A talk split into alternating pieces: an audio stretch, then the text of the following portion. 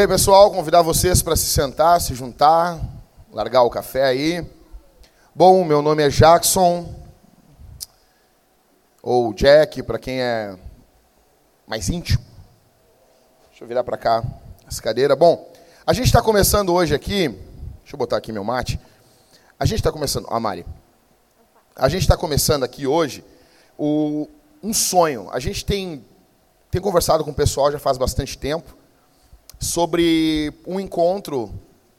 Uh, o sonho mesmo é que o encontro seja semanal, né?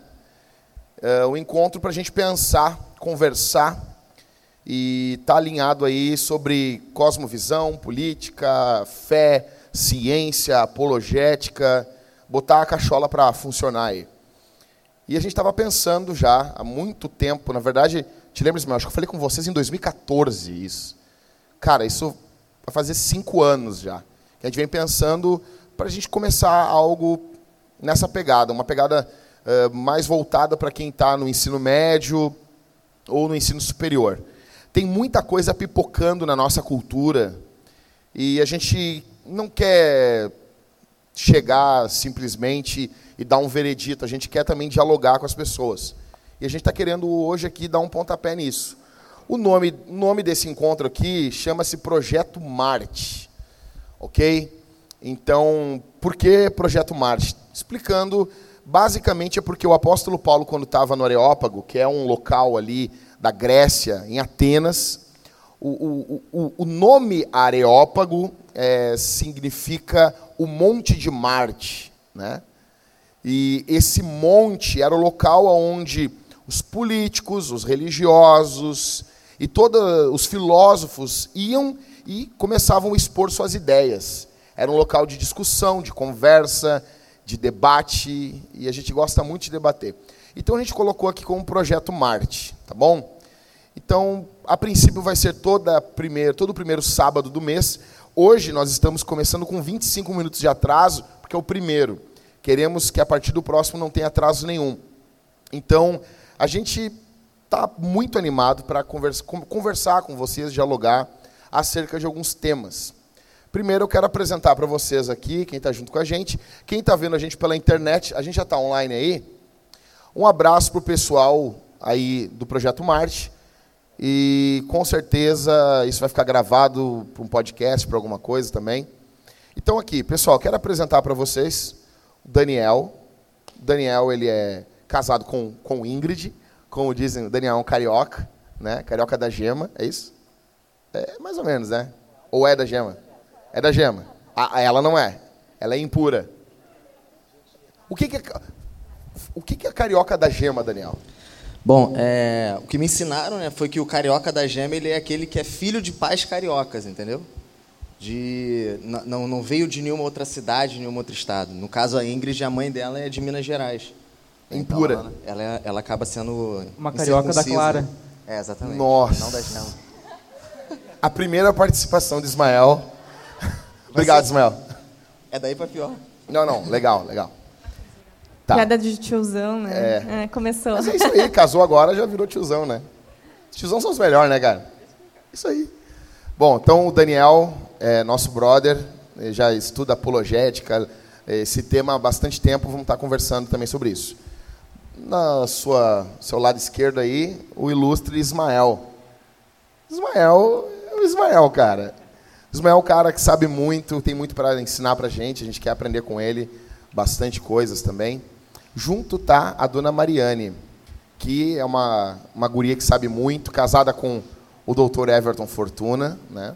Se vocês tiverem com algum, algum processo, vocês vão até o Everton e o Everton pode ver isso lá no, os trâmites do Estado lá. Bom, uh, qual é o nosso tema hoje? A gente vai falar, que queria falar sobre algo pouco polêmico, né? Uh, a gente está vivendo num período hoje aí onde está se falando muito sobre uh, coisas certas, erradas. Teve agora, dia 1 a posse do Bolsonaro. E já é uma coisa que a galera fica louca, louca. O pessoal que é a favor do Bolsonaro e o pessoal que é contra o Bolsonaro. Tinha um, eu, eu, eu fiquei sabendo de um cara que queria botar uma, um, uma coroa na cabeça do Bolsonaro. Não sei se vocês sabem isso. O cara tá enlouquecido que ele disse, bota uma coroa na cabeça dele e declara rei de uma vez. Para outros, não, o cara é um demônio. Né? Então, assim, a gente está numa sociedade que está uh, falando sobre certo, sobre errado. E daí, quando a gente vai conversar com eles, eles dizem que tipo, a verdade é relativa. Né? E daí a gente resolveu hoje conversar sobre Madre Teresa versus Hitler. Eu não sei se está ali, mas é Hitler versus Madre Teresa. Bom, não sei se vocês pincelaram aí. Alguém aqui já ouviu falar de Hitler? Quem é Hitler para ti, Gabriel?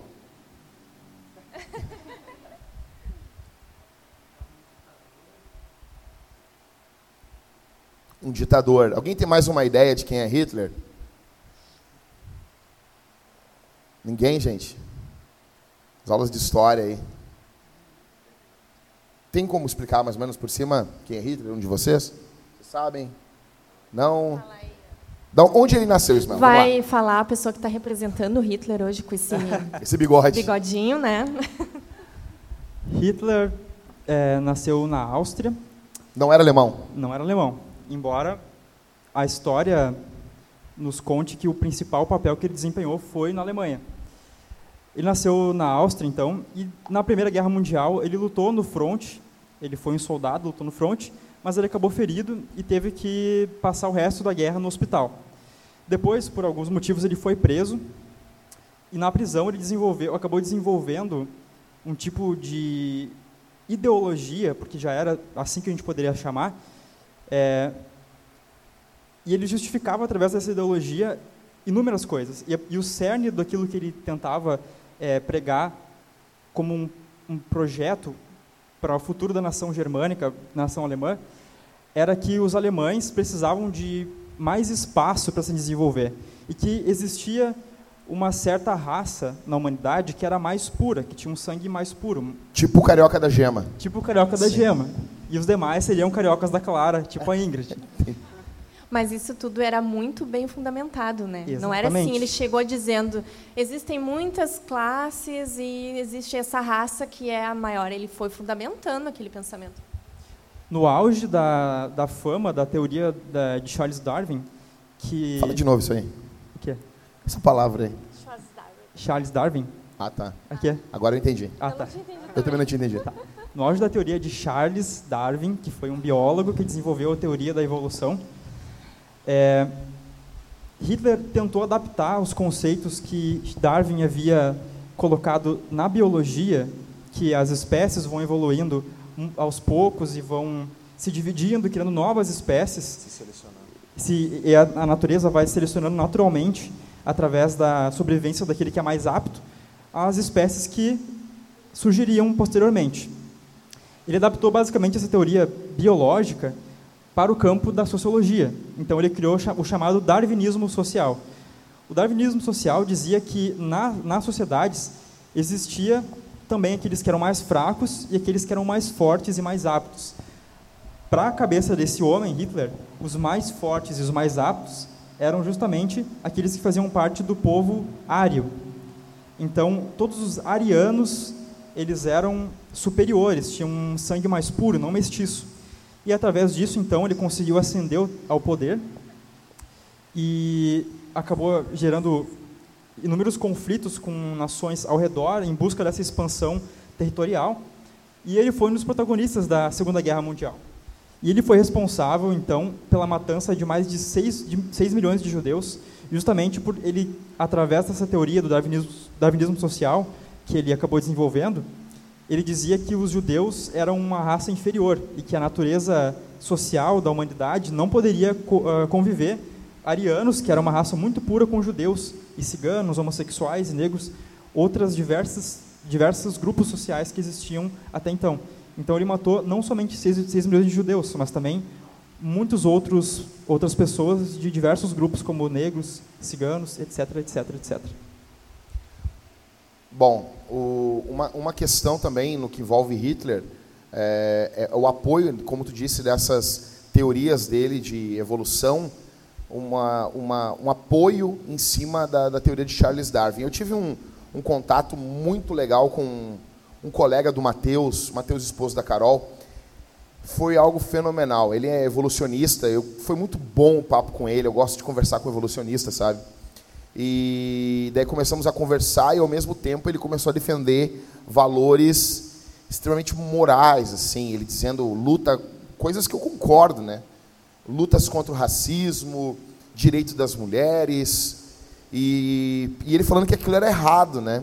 E eu perguntava para ele por que, que aquilo é errado, como que o darwinismo vê isso. É que isso não, não isso não faz sentido para quem acredita na teoria da, da evolução, sim, né? Sim. Porque no caso sobrevive o mais forte, então tu pensa, Exato. por que, que nós deveríamos ajudar os fracos? Isso está tirando o poder, a força Exato. da humanidade. Não faria sentido, isso é antinatural. Por que, né? que o, o, estupro seria errado? Exatamente. Eu perguntei, por que, que estuprar é errado? Daí, cara não. Me lembro que eu, eu quase dei um soco na cara dele, porque ele está dizendo que a verdade ela é relativa, né? Eu queria dar um soco na cara dele e, e ver se ele ia ficar feliz. Né? Mas ele era um pouco maior do que eu, não sabia como é que ia terminar aquilo, então eu não quis. Bom, Vamos, gente, para a gente dar um prosseguimento numa, numa questão aqui, o, eu vou pegar uma página aqui bem conhecida de vocês, a, a Mari ama demais ela, que é a página chamada Wikipedia. Wikipedia, Sim, ó, super confiável. O Wikipedia é que nem Estãozinho Chororó. Todo mundo fala mal, mas veio escondido. Então, assim, a Madre Teresa de Calcutá ou Santa, Santa Teresa de Calcutá. Então, quem foi Madre Teresa? Tá? Ela é uma religiosa católica, foi, né, da etnia albanesa. Ela era naturalizada indiana. Ela foi uma missionária de caridade. Ela teve um trabalho reconhecido ao longo da vida por instituições. Ela recebeu o prêmio, o prêmio Nobel da Paz. Isso também não é grande coisa, porque eu acho que o Hitler recebeu também. Não me lembro se ele recebeu. Sério, é sério, é sério. Bom, ela é considerada como uma missionária do século XX. Foi beatificada em 2003 pelo Papa João Paulo II. Ou seja, ela tem um reconhecimento internacional, ela é conhecida por inúmeras obras de misericórdia, ajuda necessitados, etc. É uma mulher conhecida por fazer o bem. A pergunta que eu tenho para vocês assim, uh, por que que Madre Teresa é alguém boa, considerado como uma pessoa boa, e o Hitler é considerado como alguém ruim? Daniel. Bom, porque no fundo, no fundo, né, toda pessoa ela, ela acredita que existe em algum lugar no cosmo ou dentro dela, não sei, é, um padrão para julgar toda e qualquer atitude ou toda e qualquer pessoa, né? E para dar valor também, né? Vamos dizer assim. A gente naturalmente vai se inclinar para o lado da, da Maria Teresa, né? Eu acho que eu posso falar por todo mundo aqui. Não sei. Tomara que sim. É, Tem alguém porque... aqui que considera o Hitler bom? Vamos ver. Tem alguém? Não, ninguém. Então tá. Porque aparentemente a gente compara ele, tanto Hitler quanto a Madre Teresa, com algo fora deles dois e fora de nós mesmos, que a gente não não dá um nome ou talvez não pensou num nome ou talvez alguns tenham medo de aceitar esse nome, porque aceitando ele algumas outras infinitas coisas vão ter que ser aceitas e consideradas. Que a gente compara os dois e fala, pô, realmente ela é uma pessoa boa, ele é um cara ruim. A, a, pergunta que surge dessa pergunta que tu fez é: o que seria isso, né? O que seria esse padrão que a gente. O que, que é bom e o que, que é ruim? É comparado com o quê, né? Comparado com o quê ou quem? tem um padrão que tu vai dizer, ah, é próximo do bom ou próximo do mal. Mas comparado a quê? Essa é a da, pergunta. Da onde as pessoas tiram o que é bom e o que é mal? Porque assim, eu perguntei para esse amigo do Mateus uma das questões e ele, a gente ficou dando voltas e voltas. E eu dizia para ele: por que, que o estupro é algo ruim? Afinal de contas, o mais forte está subjugando o mais fraco, no caso o homem e a mulher, está espalhando a semente dele, o esperma, e ele está, o mais forte está sobrevivendo, está se espalhando. Por que, que nós achamos isso como algo ruim? Né? Ele não soube me responder. Eu não sei se vocês conseguem responder isso. Por que, que coisas são ruins e coisas são boas? Por que, que olhar para o que o Hitler fez, matar 6 milhões de judeus, fora homossexuais, fora uh, ciganos, que as pessoas pouco falam da morte, a perseguição aos ciganos, que ele, que ele, ele matou diversos ciganos, entendeu? É, por que, que isso é ruim? E por que pessoas como a Madre Teresa de Calcutá são vistas como pessoas boas? Eu, uma vez eu estava discutindo a respeito disso numa página da internet, porque eu era muito treteira, gente. Agora não sou mais. Que página? eu sou um pouquinho treteira. Uh, não, na verdade, sim, antes eu tinha um fake, daí eu entrei. Que página? Era o que que eu tretava? É. No Reforma que Passa. Ah, tá. Passou na minha vida. E daí a gente chegou nessa questão né, do bem e do mal, da onde vem. E daí muitos, muitos ateus eles sempre argumentavam assim: não, eu acho assim que o que eu considero bom é o que está na legislação. Eu tenho que cumprir aquilo que a lei fala. A lei diz que matar é errado, então eu não posso uh, transgredir a lei. Eles acreditam né? numa moral social, né? Exatamente. Social. Só que assim, a questão é, quem é que fez a lei? Com base em quê? Porque alguém começou. Sim. E né? Alguém que... legislou sobre isso.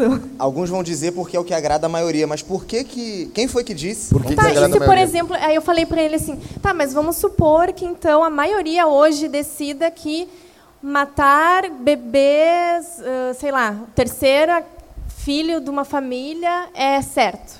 Tu vai achar certo? Daí dizer, não, eu vou achar errado. Tá, mas a lei tá mas, tá, é, okay. mas é a maioria que está falando. A maioria está dizendo que matar a sogra é certo, vamos supor. Uhum. Parem de rir. Não é? e aí eles ficavam assim, ah, não, mas daí eu não vou aceitar. Tá, mas a lei tá, tá ok, a maioria também concorda. Então por que, que tu não o... concorda? Então tem alguma coisa anterior à lei que tu não sabe definir que te faz pensar assim. A vocês, questão é o quê? Vocês, uh, Ismael, vocês Tu acredita que existe um padrão universal de justiça? Sim. Por quê? Porque olhando para o mundo. Sim. Olhando para o mundo, tu pode perceber é, dois tipos de, de conhecimento.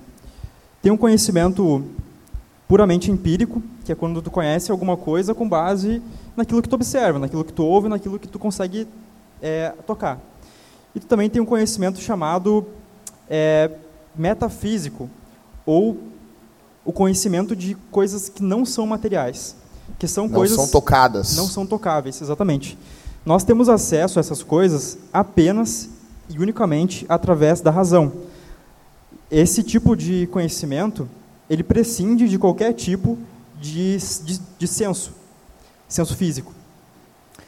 E nós vemos que cada sociedade humana a gente percebe que elas se organizam é, com base nesse conhecimento é, de leis que a gente não consegue tocar, de coisas que a gente não consegue tocar, que nós só temos acesso através da razão. Então nós vemos através do mundo inteiro, e é óbvio que nós temos variações a respeito das morais entre os povos, mas nós temos é, um padrão básico de, por exemplo, em todas as sociedades humanas, ser errado o assassínio, eu não posso simplesmente chegar e matar alguém porque eu tive vontade. Isso tá, é mas errado. E, e, e, os canibais? Os canibais também sentem, é, de certa Ele, forma... Os, canibais entendem que matar pessoas é errado? Entendem, porque Por quê? os canibais, eles antes, a, a maioria das tribos que praticam canibalismo, antes do ritual de canibalismo em si, eles fazem rituais de expiação, sabendo que aquilo que eles fazem é errado. Eles não só chegam e comem a... O que, que é eles... expiação? A expiação, no caso, seria tirar a culpa. Retirar a culpa. É, então eles sabem que aquilo que eles estão praticando é algo que E muitas vezes eles pensam culpa. que não é ser humano que nem eles, né? Isso. Eles, eles então, diminuem a humanidade isso. também. Isso. Desumanizam. O que a gente pode também perceber é exatamente isso. Às vezes não é um, uma divergência moral, é uma divergência de conhecimento. Porque se nós não considerarmos, por exemplo, é, que o nosso inimigo da tribo vizinha seja um humano, mas seja um demônio, é muito legítimo que nós matemos essa, essa pessoa, porque é uma entidade maligna. Agora, Sim. se nós temos o conhecimento de que aquela pessoa é uma pessoa como nós, então o jogo vira. Nós sabemos que o que nós estaremos cometendo é assassínio. Então, então todo, to, tá, tu está dizendo que todas a sociedade, todos os povos do mundo, todo, desde o primeiro homem que se tem notícia, até o até, até agora criança que nasceu nesse último momento, todos têm uma ideia do que é certo e do que é errado, é isso? Todas elas têm. Então, a partir dessas, dessas ideias, que não são coisas que nós conseguimos examinar de maneira empírica, com, por exemplo, se é algo de madeira, se é, se é algo feito de água, ou se é uma espécie de, de chama, nós não temos como acessar isso com os sentidos, é somente através da razão. Então, é algo imaterial. E todas as sociedades possuem essas regras morais. E, inclusive hoje, numa uma sociedade incrivelmente secularizada, em que a religião, no meio da política e no meio das leis, é quase como um sacrilégio. Engraçado, né? Mas é quase é. como um sacrilégio. É, esse mesmo senso de que existe algo que é inegavelmente certo e algo que é inegavelmente errado permanece perene, desde que nós conhecemos a humanidade como humanidade. Então, por exemplo, se tu falar para uma pessoa, é, se eu agora, no canetaço, assinar o um mandato de prisão para uma pessoa que não, tem, que não fez nada, não cometeu nenhum tipo de, de ato é, que transgrida a lei, e eu usar da força policial para ir lá prender essa pessoa, sem nenhum, sem nenhum tipo de prova, tu acha que isso seria certo ou errado? A pessoa falaria, tá, eu acho que isso é errado. Por quê? Porque isso é injusto. Tá, mas o que é justiça? Então, sempre se, vai se voltar a apelar a essas intuições ou esses afetos morais que nós naturalmente temos. Então, nós temos maneiras diferentes de explicar isso, né? E daí é, é nisso que nós divergimos de outros outros tipos de pessoas. Então, então assim, resumindo, matar é errado em qualquer qualquer então, para até os povos que matam, por exemplo, Hitler, que, que vocês acham que ele conseguiu matar os judeus? 6 milhões de judeus. Pelo mesmo Daniel. motivo. Ele, ele usou de um artifício que, que hoje alguma, alguns lugares tentam usar também, que é de. Ele banalizou a, a, a o ser judeu. Né? Ele, ele, ele, desumani, ele conseguiu desumanizar o ser judeu. Né? Não ele... são nem gente. Exatamente. Quem pensa assim nem gente é. Exatamente. Quando ele fez isso, ele deu o passo à frente, que todo mundo acompanhou ele, e, e foi embora. Por exemplo, a gente tem o um exemplo hoje, até que a gente estava conversando ali antes, acho que é na Finlândia, se eu não me engano, é, é ou na Suécia, eu não lembro qual o país agora exatamente, não existem mais crianças com síndrome de acho Down. Acho que é Islândia, né? Islândia, né? Isso. É, não existe mais crianças com síndrome de Down. A gente fala assim, pô, que, que nação abençoada, né? Sortuda, vamos dizer assim, é, por não, não que não dê para conviver com isso, mas, né? Vocês entendem.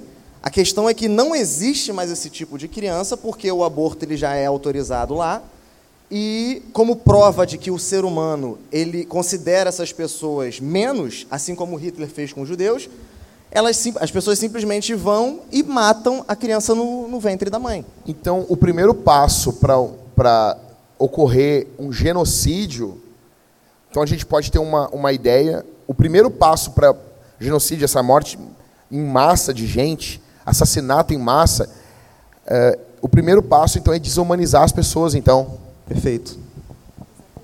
Então, a, até isso é para todo mundo, né, cara? Porque, então, o cara comete uma barbárie lá e a gente diz, ele nem é gente, ele é um monstro. Sim. Isso é correto ou é errado? E, e isso acontece tanto para gente quanto para ideias, como ele falou. Né? O, o, sentido físico e o metafísico, vamos dizer assim, né? Tá, mas a, a minha pergunta, por exemplo, vamos, vamos, vamos aqui Vamos desenhar um caso. O cara entrou na casa, uh, matou o pai, ok? Uh, estuprou a mãe, estuprou uh, duas filhas, depois botou fogo em tudo. Esse cara é uma pessoa? Ele é gente? Sim. Ele é gente. Ele é gente. Ok. Cara, é o seguinte, então nós vamos ouvir uma música aí. Cadê o Cauê? Tá aí. A gente vai ouvir uma música pelo Cauê. O pessoal que está ouvindo a gente pela internet, uh, vamos lá. É Projeto Marte. Os, os jovens dinâmicos que estão aqui, peguem seus celulares, entrem na internet, entrem na página Projeto Marte, compartilhem a, a live e podem mandar perguntas pela live, ok? A gente vai ouvir uma música pelo Cauê. Então só compartilhem o vídeo e já prestem atenção na música que o Cauê vai tocar, vai cantar aí pra gente. E a gente já vai voltar aqui conversar mais sobre isso. Ok? Compartilhem, mandem perguntas e a gente vai estar conversando mais sobre isso.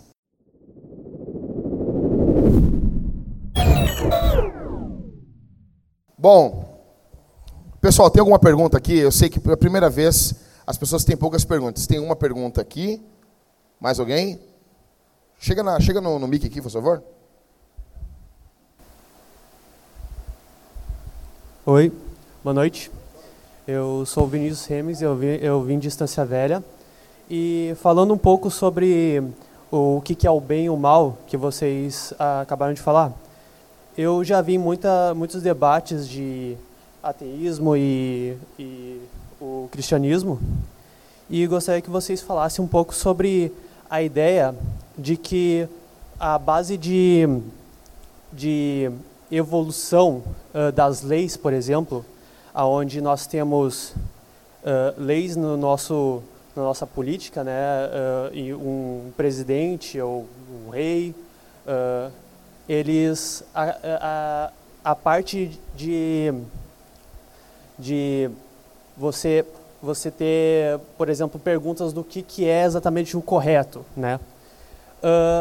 E muitos, muitos agnósticos né, falam sobre a, a parte onde, desde o princípio da nossa evolução, onde nós temos, por exemplo, uh, quando uh, se juntamos para uh, cultivar, plantar comida e formar casas, acontece que eles falam que essas leis, esse governo, uh, se constrói pelo fato de que uh, o ser humano ele acaba uh, evoluindo, né? Pelo menos é o que aconteceu com nós, aonde nós temos, aonde nós temos o a, esse tipo de lei ele ele vem do, pelo fato de que nós, nós, nós desculpa eu estou um pouco nervoso primeira vez que eu faço isso e pelo fato de que nós adquirimos raciocínio e lógica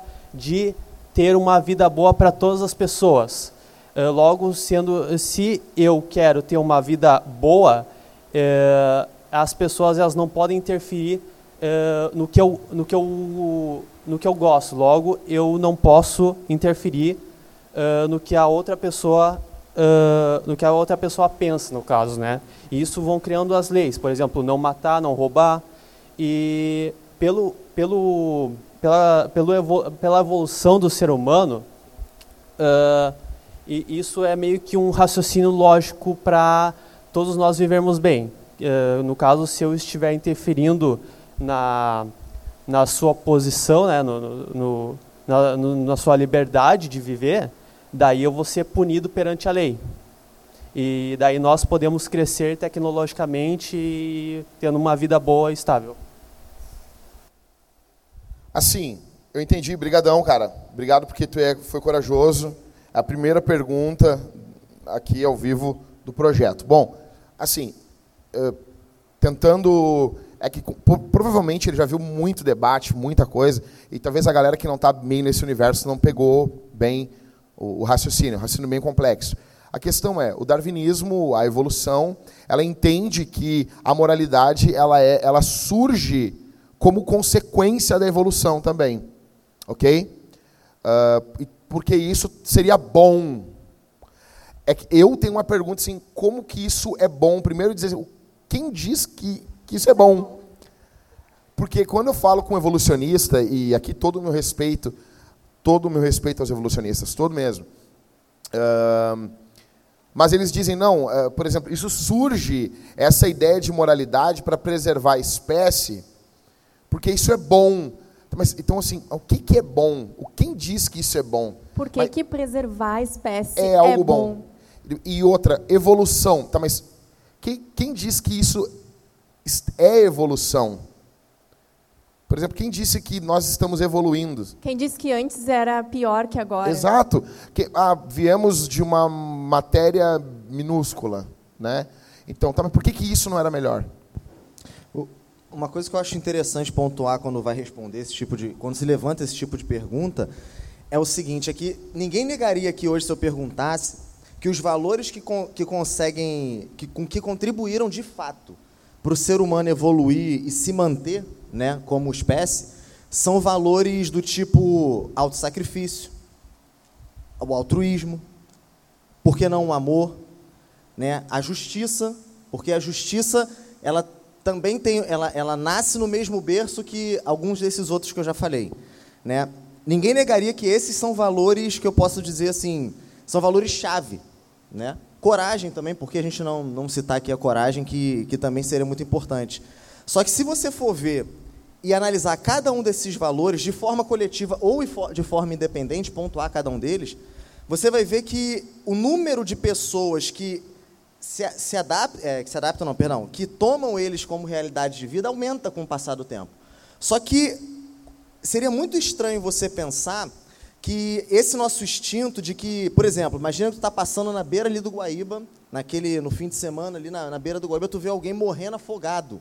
Tem uma pessoa ali morrendo afogada. Você não sabe quem é aquela pessoa, mas você sabe de uma coisa: eu sei nadar.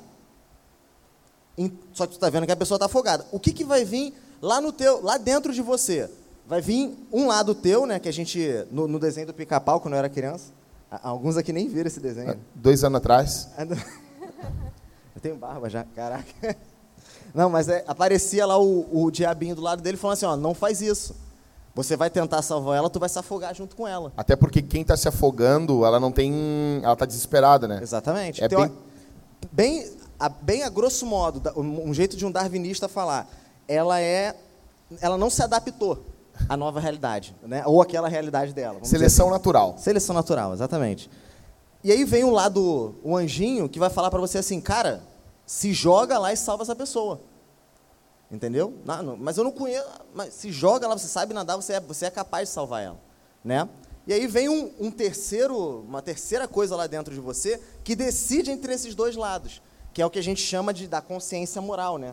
E você, naturalmente, grande maioria das pessoas, vamos lá, né? Eu posso dizer assim, acho que sem me enganar, é, se jogaria na água e salvaria aquela pessoa sabendo nadar. Só que se você reparar isso, falar assim, caramba, lá rebobina, vai rebobinando a fita. Se lá atrás o que sobrevivia pela pura é, brutalidade da natureza era o mais forte em detrimento do mais fraco, o alto sacrifício ele veio de onde? É, então tu está querendo dizer que o alto sacrifício, a nobreza, uh, ela é totalmente contrário à evolução? A, a teoria da evolução?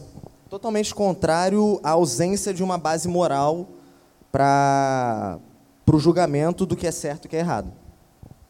São e instintos contra... conflitantes. Exatamente. e, consequentemente, contrário à evolução biológica naturalista. Completamente.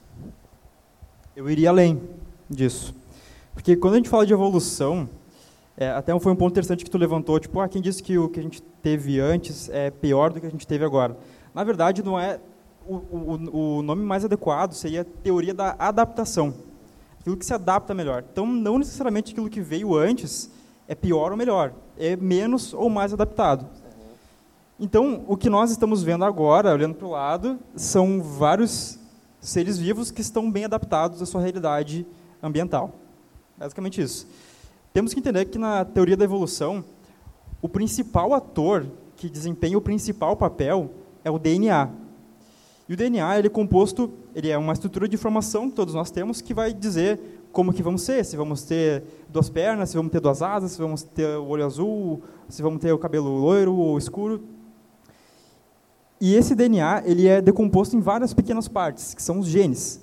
São partes responsáveis por informações específicas do organismo. Então, por exemplo, eu tenho um genital que é responsável por me dar a característica de ser é, de ter o olho claro, por exemplo. Esse é um gene específico, um pedaço de informação.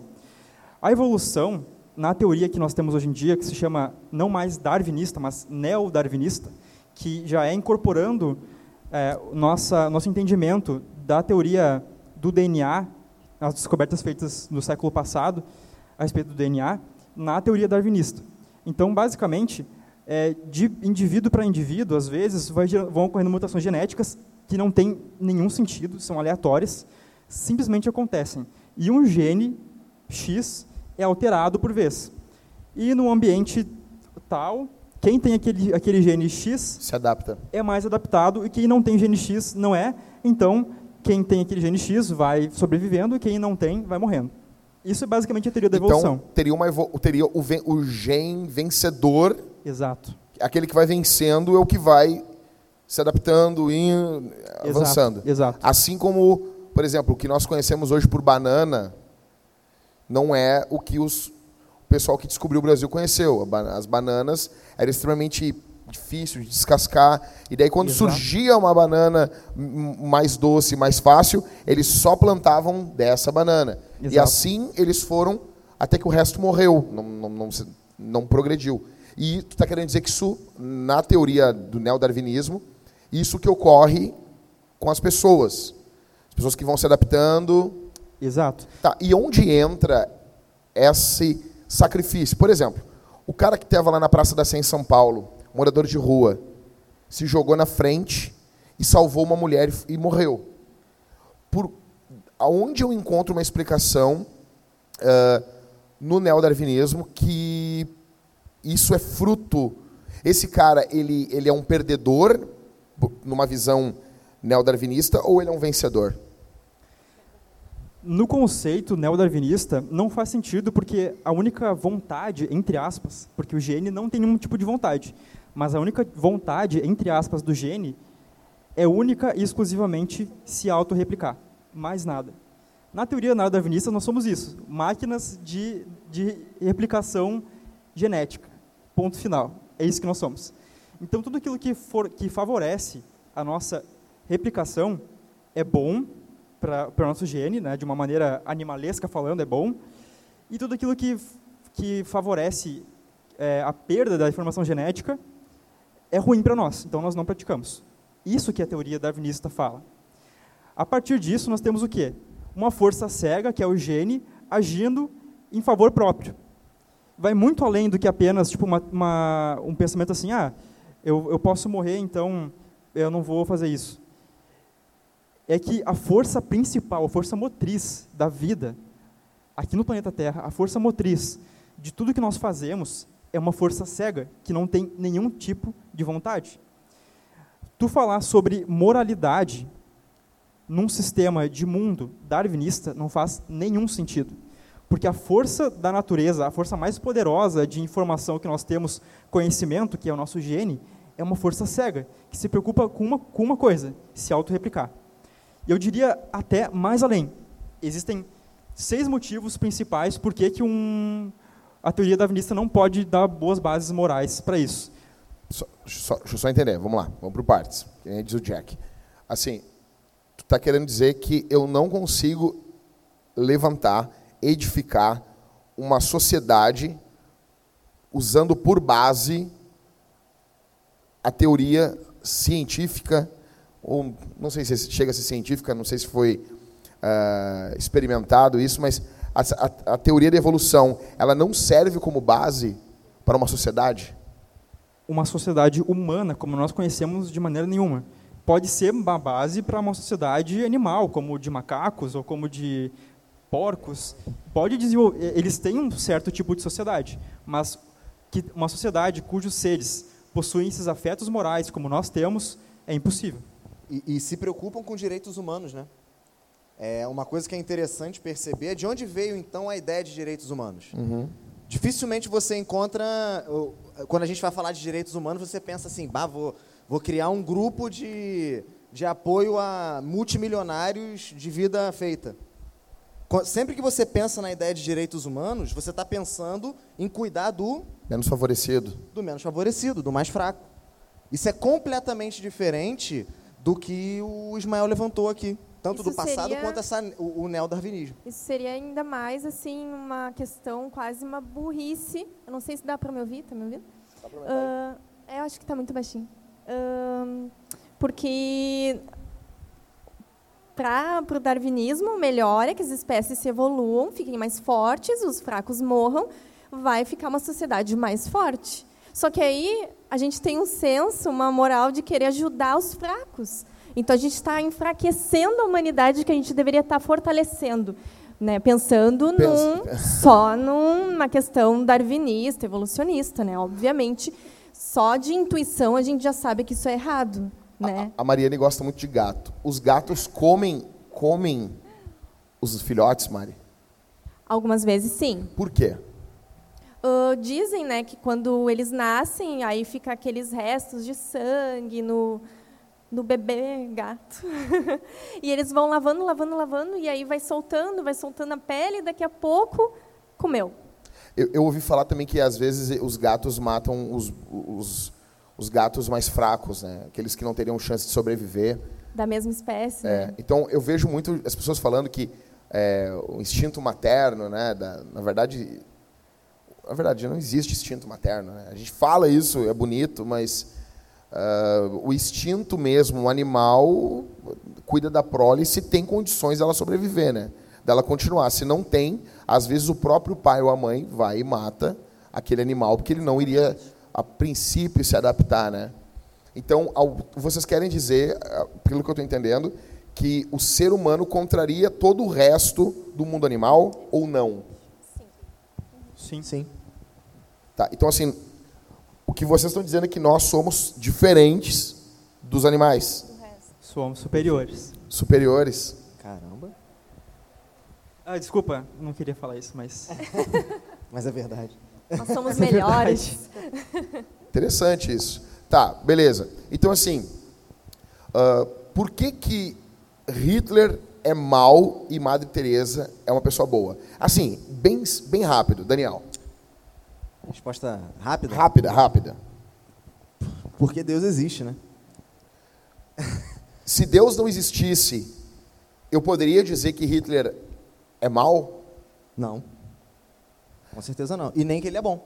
E nem que ele é bom. Porque se Deus não existisse, certo, errado, bom ou mal, não faria sentido você usar essas palavras, né? Porque a gente só posso levantar uma pergunta, né? É, o ser humano ele possui valores morais, deveres morais absolutos, né? Objetivos, vamos dizer assim, né? Quando eu falo Se o ser humano tem? É, o ser humano tem. ele tem valores morais objetivos? Eu, eu acho que tem. Por, por objetivo que eu estou querendo dizer, Objetivo é aquilo que independe da opinião de, de outra pessoa. Independente da opinião da, de qualquer pessoa no mundo. Até do país. Exatamente. Da época, Independente país, da época, de país, de sociedade, de, de tudo, de comunidade, aquel, aquele valor, ele é um valor objetivo. Ou seja, ele é por ele mesmo. Tá? Entendi. Ele é uma coisa, autoevidente. Exatamente, ele é autoevidente, imutável.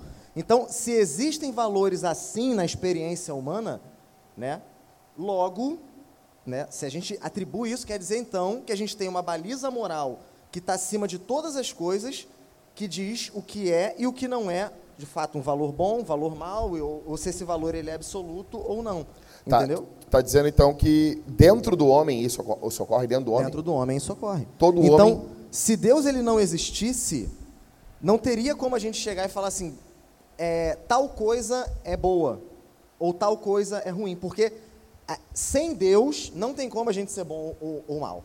Tá, mas o multiculturalismo, a gente não tem que aceitar os outros povos como eles são, Pronto. as outras culturas. Perfeito. Esse, esse é um valor da tolerância. Né? Então, alguém, a pessoa que está discordando de mim nesse momento, ela está falando assim, não, ele está errado. Isso eu será. Penso, eu penso diferente e ele tem que me não, tolerar. E a pessoa está discordando de ti, pensando, não, isso que o Daniel está falando é errado. Tá, mas será que isso que tu está pensando é errado é Exatamente. é absoluto? Exatamente. Ou se é Deus, relativo, Deus, depende de ti? Se Deus ele né? não existe, nem o que eu estou pensando e o que a pessoa pensa é certo ou errado. Então não tem porque nem discutir. Exatamente. A gente para por aqui. Brincadeira. Mas não, seria assim. É, exatamente. É, coerente é não discutir. Sobe as letras, acabou. Perfeito. É isso aí. Então, sem Deus não teria como. Tá, uma pergunta assim. Bom, gente, não sei se vocês sabem que o pessoal ali, os nazistas, foram julgados por um, um tribunal, um tribunal internacional. Qual era o argumento principal que os nazistas davam uh, quando estavam sendo julgados por esse tribunal? Isso é verdade, ponto final. Todo mundo sabe. E que a lei e não, e, do não, local. O que os nazistas diziam? É, a lei do local a permitia. Não, os nazistas eles diziam que só estavam cumprindo, só estavam cumprindo o quê? a lei. Nós estávamos só obedecendo leis e ordens. Nós estávamos obedecendo lei. Tipo, aqueles nazistas que foram presos, que não se mataram como Hitler, ou veio para a Argentina, que alguns não sabemos. A gente não sabe disso. É verdade, né? Tem uma teoria bem forte que o Hitler veio para a Argentina. Não sei se vocês sabem disso. Né? E morreu. Né? Diz que vinha aqui no mercado público, aqui de vez em quando. Diz que era colorado. então, assim, uh, os nazistas que foram presos, eles foram julgados então por um, por um, um, tribunal internacional. Qual era o argumento que os nazistas davam enquanto estavam sendo julgados? Eu estava obedecendo às leis, leis do meu país. Perfeito. E esse tribunal internacional, o que, que fazia com esse argumento?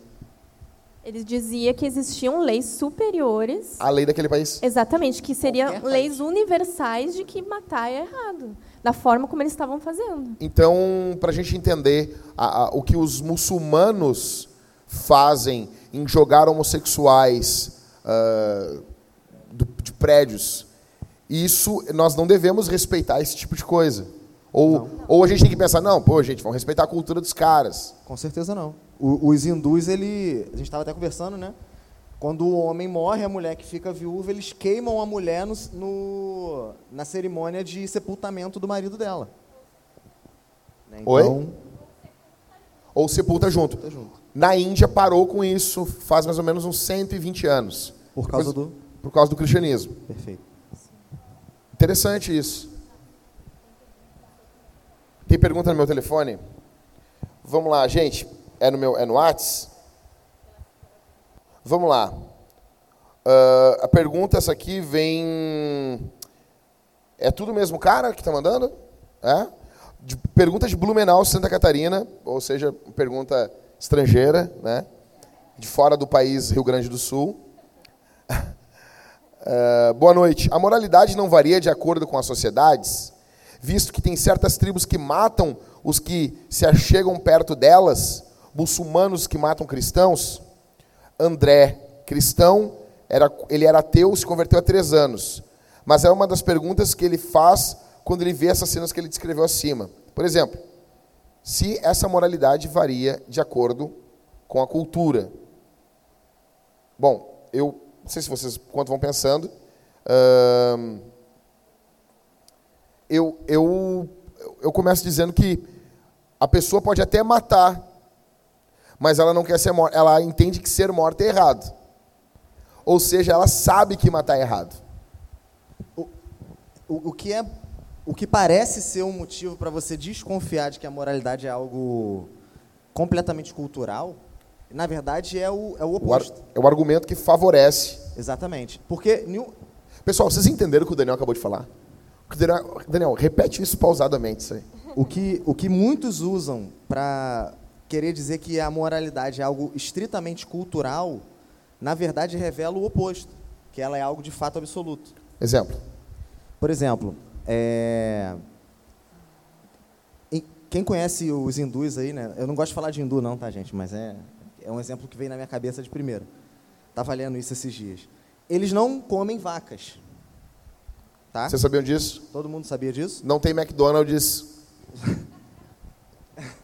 Obrigado, minha, minha esposa entende as minhas piadas. Exatamente. Amor, eu te amo. Eles não comem vacas por quê? Porque eles acreditam na reencarnação. Gente, presta tá? atenção nisso. E por eles acreditarem na reencarnação, eles acreditam que as vacas são animais sagrados que podem receber a alma de pessoas que já morreram. Alma né? de pessoas, tipo assim, a vovó Exatamente. A minha eu tô vendo a vaca ali, pô, essa vaca pode ser. Pode a mimosa minha... nasceu dois dias depois pode que ser. a vovó morreu. Pode ser minha avó. A vaca pode ser minha avó. Não que a minha avó era uma vaca, não é isso que eu tô dizendo. Perfeito. Só que nós. Daí por aqui... causa disso que eles não comem. Exatamente. Só que nós aqui no Ocidente. A gente come. Tirando os veganos, né? Tirando os veganos. Exatamente. Que é, nós respeitamos muito os veganos. É, é exatamente. E, mas é uma questão que religiosa, né? Exatamente. Então, assim, nós comemos a carne da vaca. Por que, que a gente come? Porque a gente não acredita que a vaca, de fato... Possa é um, ser um familiar. Pode ser, um, pode ser minha avó. Entendeu, meu tio? Se a gente realmente acreditasse nisso, a gente não A gente não comeria. E o que tu está querendo dizer, então, que os hindus e o ocidente têm o mesmo modo de pensar, porque ambos não comem a vovó? Exatamente. O valor absoluto de que é errado eu comer a minha avó é igual tanto aqui no Ocidente como para os hindus. Para os hindus. Então, com Só medo, que... com medo esse bato, tô cortando aqui um Madeira. pedacinho da avó maneira aqui, ó. Exatamente. E a questão também, vale lembrar, do aborto, inclusive, né?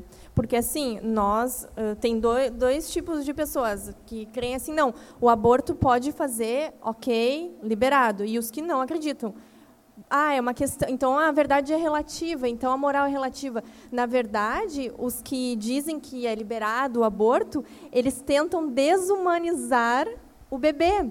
Porque se em algum momento fosse mostrado, ou a pessoa se convencesse que aquele feto é um ser humano, ela não mataria. Então, a, o grande diálogo, então, é definir o que é gente e o que não é gente. Exatamente. Porque todos admitem que matar gente é, é errado. errado. Esse valor é, é até. Então vocês estão querendo dizer que os abortistas são contra assassinato? Exatamente. Sim. Os hindus são contra assassinato. Os islâmicos são contra assassinatos porque eles não consideram os cristãos gente. Exatamente. Então, por isso, se eles considerassem os cristãos gente, eles não matariam os cristãos. Sim, uma pessoa que defende o aborto, ela vai dizer o quê? É um conjunto de células. Então, não é um ser humano. Explicando para o André aqui, uh, André de Blumenau, eu não sei se ficou explicado para ele. Então, assim, a moralidade não varia de acordo com a sociedade, porque todos sabem que matar gente é errado. Exatamente. Então, para poder matar quem eles querem matar, eles têm que não considerar como gente. Perfeito. É isso que eu entendi? É isso aí. Vocês entenderam aqui isso? E tem mais um exemplo ainda. Mais um? Curioso, tra uh, trazido pelo C.S. Lewis. C.S. quem? Lewis. Lewis. Gourmetizado, né? Conhecido como Clive Staple Lewis. Isso aí. Ou Jack. ele fala, ele traz um, uma informação muito interessante. A caça às bruxas, quando, quando aconteceu por parte da Igreja Católica... Eu amo esse exemplo ela era feita por quê? Porque acreditava-se que através dos sortilégios e das maldições que as bruxas faziam, elas poderiam matar bebês, por exemplo. Então eles iam lá com medo de que assassinassem mais bebês. Que elas eram assassinas. Exato. Por quê? Porque, de novo, o assassinato é errado. O que nós tivemos desde o século XVIII, XVII até agora, não foi uma evolução moral, foi uma evolução científica, porque nós descobrimos que sortilégios não matam bebês.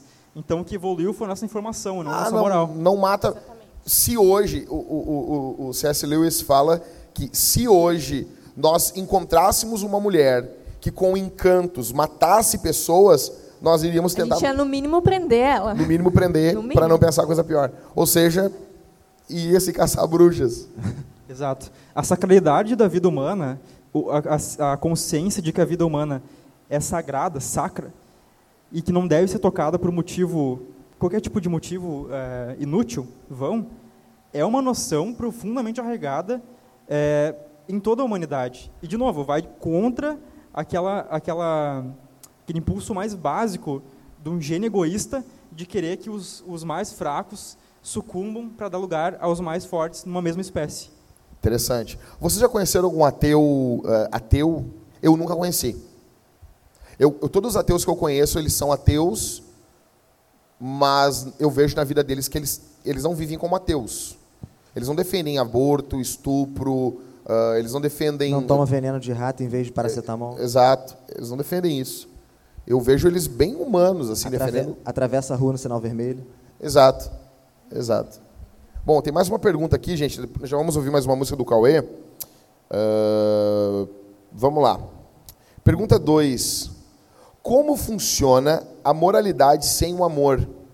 Não mandou quem é, então falou. Um abraço aí para quem perguntou isso aqui.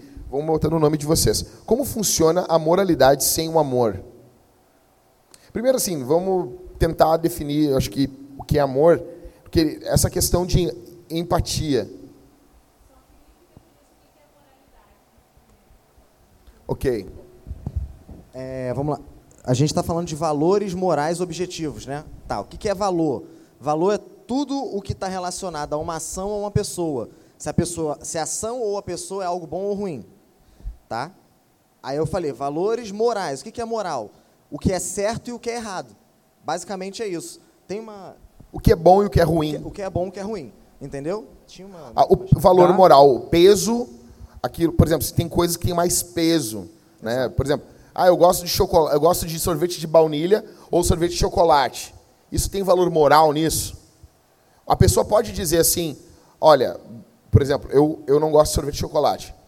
Eu gosto de sorvete de baunilha. Baunilha é bom, chocolate é ruim. Uma outra pessoa pode dizer chocolate é ruim, é, é bom, e baunilha é ruim. Mas eu não posso dizer o que o Hitler fez é bom e o que Madre Teresa de Calcutá fez é ruim.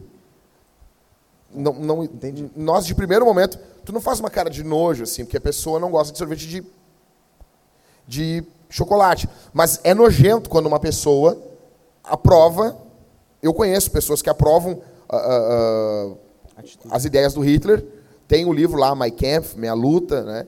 Então, por que, que, por, que, que, por exemplo, a suástica, a cruz deles são. É, a cruz dos nazistas é proibido hoje no nosso país? Por que, que tem uma lei sobre isso que se reconhece isso? Ficou, ficou claro? Moral, moral, moralidade, então, moral é, é o valor atribuído, atribuído a uma ação ou pessoa.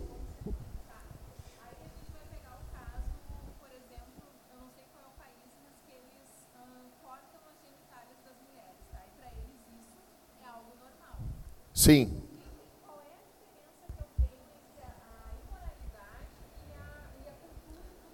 Normalmente nesses países, só botar aqui no áudio, a Suzana perguntou sobre os países que cortam a genitália das mulheres, dilaceram, é, é, eles tiram o clitóris da mulher ali, e cara, o negócio, a mutilação genital feminina é terrível nesses lugares. Eles utilizam às vezes pedra sabão, eles utilizam lixa para esfo literalmente esfolar o clitóris da mulher, a parte mais sensível do corpo da mulher. Uh, então, assim, basicamente nesses países, a mulher não é considerada gente, não tem dignidade. Então, como a gente está dizendo aqui, eles consideram matar errado. Mas para poder fazer maldade contra uma pessoa, tu tem que antes desumanizar ela.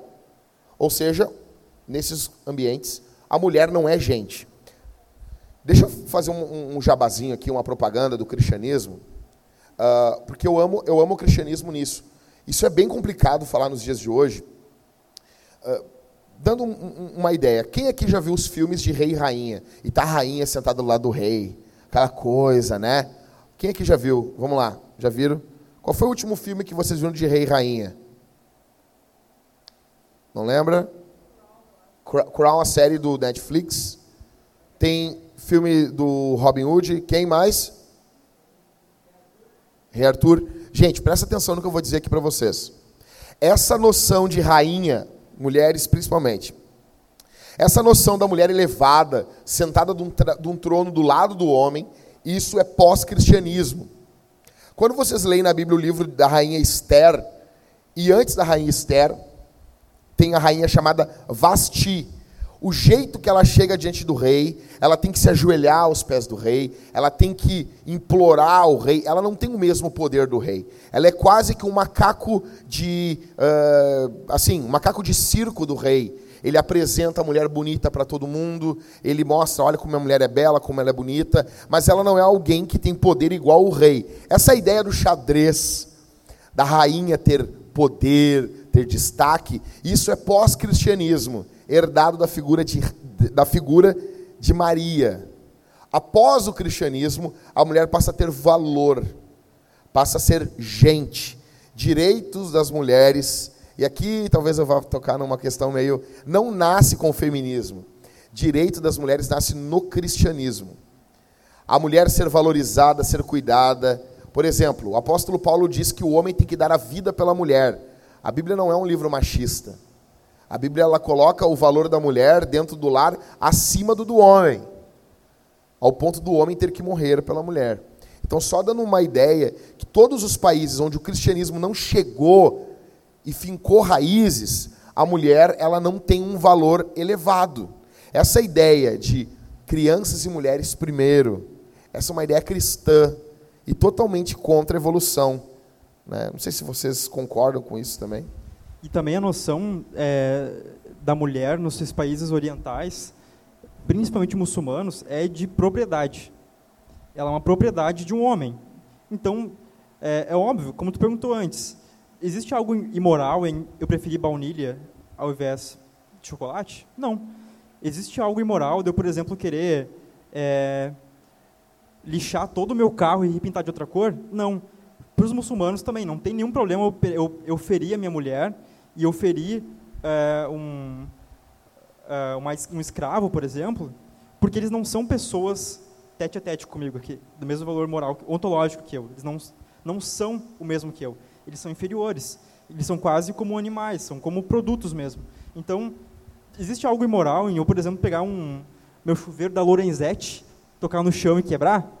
Não, pode ser burrice, mas não é algo imoral. Nós sabemos que não é algo imoral, porque é uma propriedade, uma coisa que não é humana.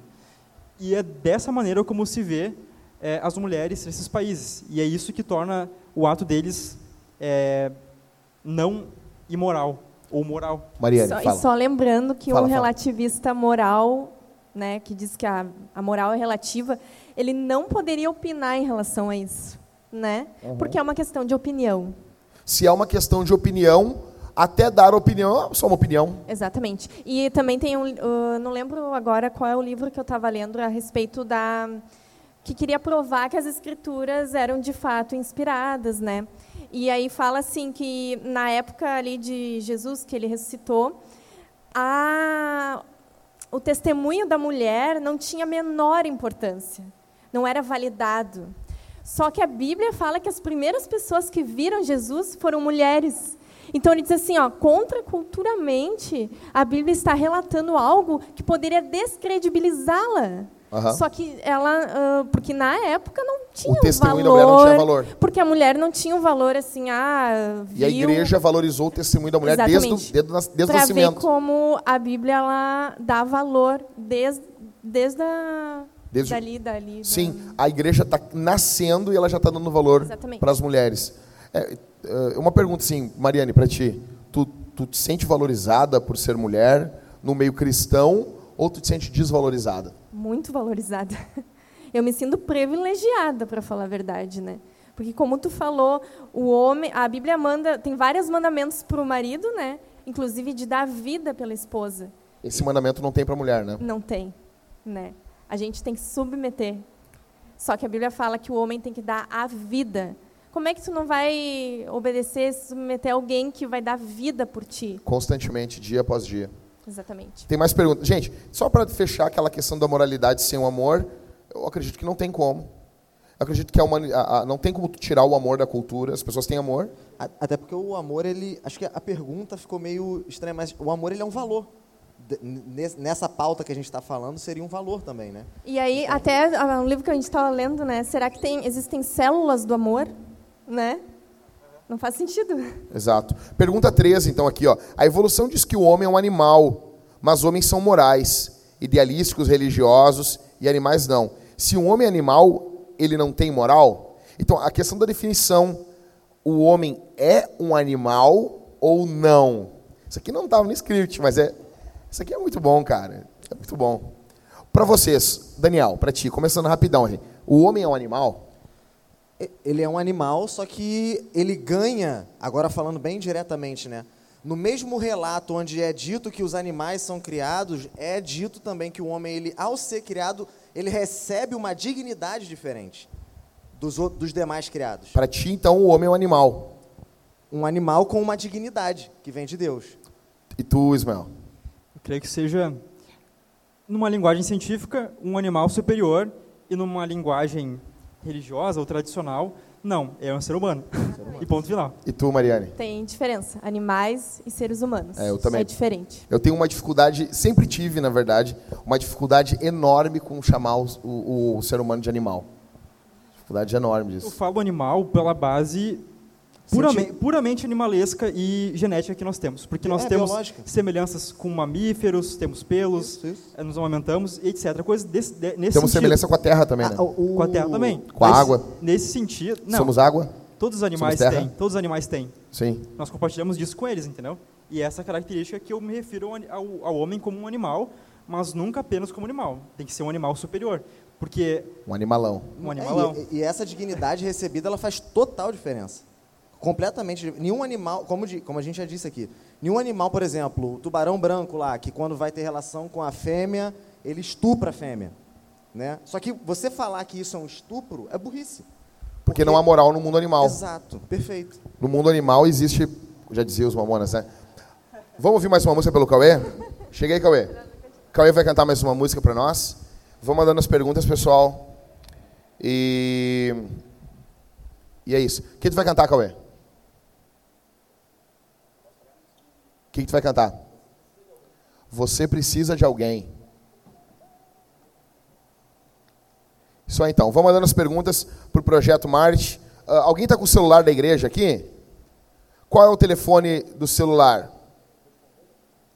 Sabe o telefone de cor? Vou pegar aqui. É o que, tá, que me mandaram aqui, né? Pode mandar também perguntas para o telefone, uh, o DDD é 51 9232 6002. Repetindo, DDD 51 9232 6002 sobre moralidade. Já voltamos.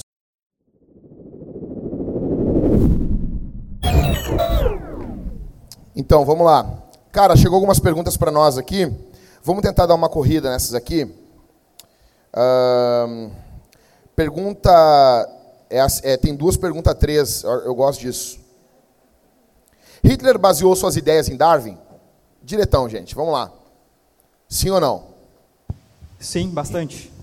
Por que isso, meu? Tem algum, algo para nos acrescentar aí? É, a teoria muito conhecida daquela época chamada darwinismo social. E não foi apenas Hitler que fez isso. Era, tinham cientistas na época, por exemplo, que queriam é, justificar que negros é uma, eram parte de uma raça inferior, porque tinham certos formatos de crânio diferentes e o globo ocular era diferente, era maior ou era menor. E a partir dessas medições de crânio ou de outras coisas, eles queriam dizer que eles eram mais próximos dos primatas do que nós. Então, o, os, aliás, dos brancos, né? Então, é, essa teoria do darwinismo social era muito famosa. Teoria, teoria que os negros seriam mais próximos dos primatas do que os brancos? Não somente disso, mas é um, uma das, das manifestações do darwinismo social. O Hitler usou isso também para chamar os, os judeus de vermes e que eles apenas roubavam o ouro que deveria pertencer à nação germânica. Claro, a gente sabe que o estereótipo de judeu rico, banqueiro, é muito famoso. Não é à toa que eles são realmente muito bons economizadores. E na época, Hitler utilizou esse argumento para dizer que eles eram apenas é, ratos sujos parasitas. e vermes, parasitas que queriam se aproveitar da, da prosperidade da nação germânica. Então, sim, Hitler baseou muitas das suas ideias é, no darwinismo. Em Darwin. Então, essa ideia de que o forte tem que aniquilar o mais fraco. Né? Então, assim, gente, eu não sei se vocês estão notando, seria basicamente o que a gente está conversando aqui é a aplicação social de uma teoria científica.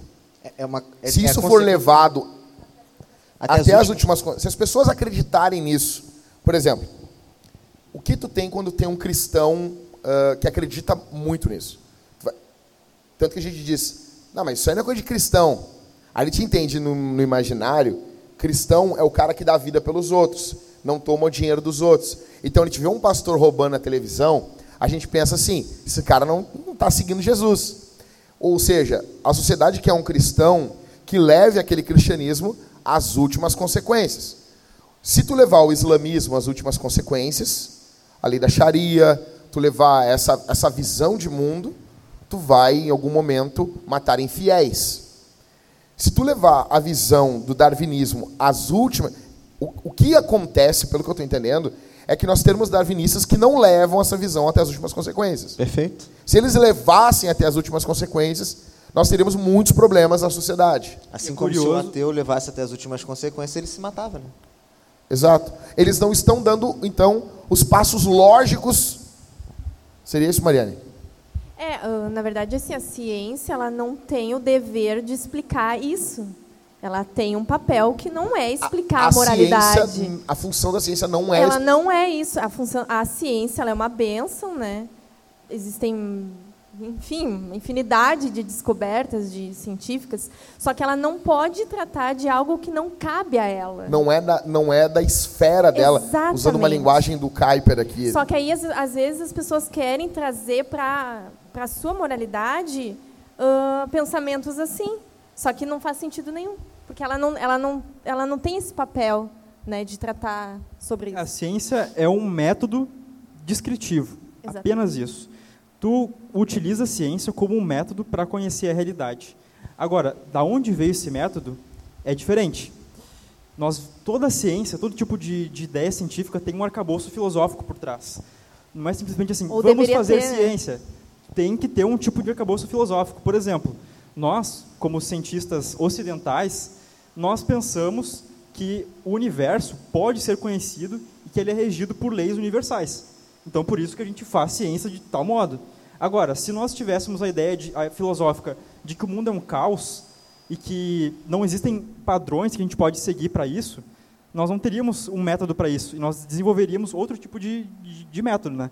Mas no caso a ciência como nós conhecemos hoje é única e exclusivamente um método para conhecer tá, a realidade. Então assim, tu está querendo me dizer que os cientistas eles acreditam que há uma ordem Sim, no universo? Acredito. Até os ateus? Até os ateus. Hum, mas a coisa não é um caos? Exato, porque eles têm que roubar esse princípio um de, um, de, uma, de uma base que eles não defendem. Eles defendem que o universo não existe nenhum tipo de padrão para o universo. seria um axioma. É, postulados, Exato. axiomas. Isso aí. Exato. Toda ciência vai ter o seu postulado, seu axioma. Axioma, para explicar, assim, seria mais ou menos aquilo que tu não prova, mas tu parte do princípio é. que é assim. Exato. Por exemplo, existem outras consciências. Nós não temos como provar cientificamente que nós estamos aqui, por exemplo. Uhum. Não há uma prova assim. Por exemplo, a ciência ela se prova por intermédio do, do experimento repetido, analisado. Por exemplo, um, um, uma forma bem simples. O gelo, a água em estado sólido, o gelo, ela é menos densa que a água em estado líquido, porque ela boia. O gelo fica na parte superior da água. Então eu repito isso 100 vezes dentro de um laboratório a 21 graus Celsius.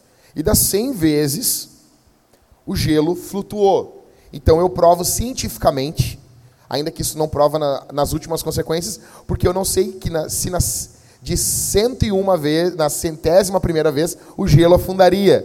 Eu tenho um limite. Então eu parto do princípio que o método científico prova mas eu não tenho nada que prova o método científico. Exato. Então, ele é um axioma, ou não. Ele. É. ele parte de axiomas. Por ele... exemplo, uh, eu não posso ser eu e tu ao mesmo tempo. Isso é a lei da não contradição. Ela parte desse princípio da lei não do contradição. Quê? Da não contradição. Ok. É uma lei da lógica. A ciência opera a partir da lógica ela não tenta provar a lógica, entendeu? Porque sem ela já impossível. parte do princípio que a lógica uhum. existe, exato, que existe exato. uma certa ordem e que a lógica pode explicar aquilo que nós conseguimos observar no universo. Ou seja, mas eles não explicam a lógica. Não explicam. Existe uma correspondência entre aquilo que nós conseguimos pensar com nossas estruturas mentais e aquilo que nós observamos na estrutura do universo. E essa relação que é misteriosa, porque não tem nenhum tipo de motivo para que nós consigamos entender o universo. Se for para parar para pensar nisso, é um assunto bem demorado, é claro, mas não tem motivo para tu conseguir, é para tu poder afirmar 100% de certeza. Não, tudo que eu observo eu entendo. Por quê? Quem te deu essa garantia? Tu parte desse princípio de aquilo que tu consegue observar e entender é real. Entende? Tu tem que sempre destacar uma parte e estudar só aquela parte. Exato. Se tu querer provar o todo, é complicado, né? Exato. Eu já ouvi alguém falando isso. Vamos, eu... vamos lá. Tá, tem mais uma pergunta aqui, gente. Uh, ó, é, um, é um carioca. Vamos lá. Boa noite. Pode a moralidade ser uh, incorporada na sociedade através de leis go governamentais? Tipo, eu posso incorporar na sociedade leis governamentais para dar moralidade? Primeira parte da pergunta. E de que forma a ética cristã deve ser fomentada no Congresso Nacional? Bom, uma coisa que é interessante a gente falar, assim, é, leis morais elas podem ser implementadas por meio de é, políticas públicas, né? Eu acho que isso é uma consequência. Talvez nunca seja o, o, o primeiro, a primeira coisa que o cara quer. Talvez seja uma consequência. Só que em um sentido, a gente não cria uma lei moral, a gente reconhece ela. Ah. Entendeu? Isso é uma coisa interessante de se perceber. Por exemplo, é, há um tempo atrás é, veio um movimento muito forte de se redefinir o que é o casamento, ou o que é a família, vamos dizer assim.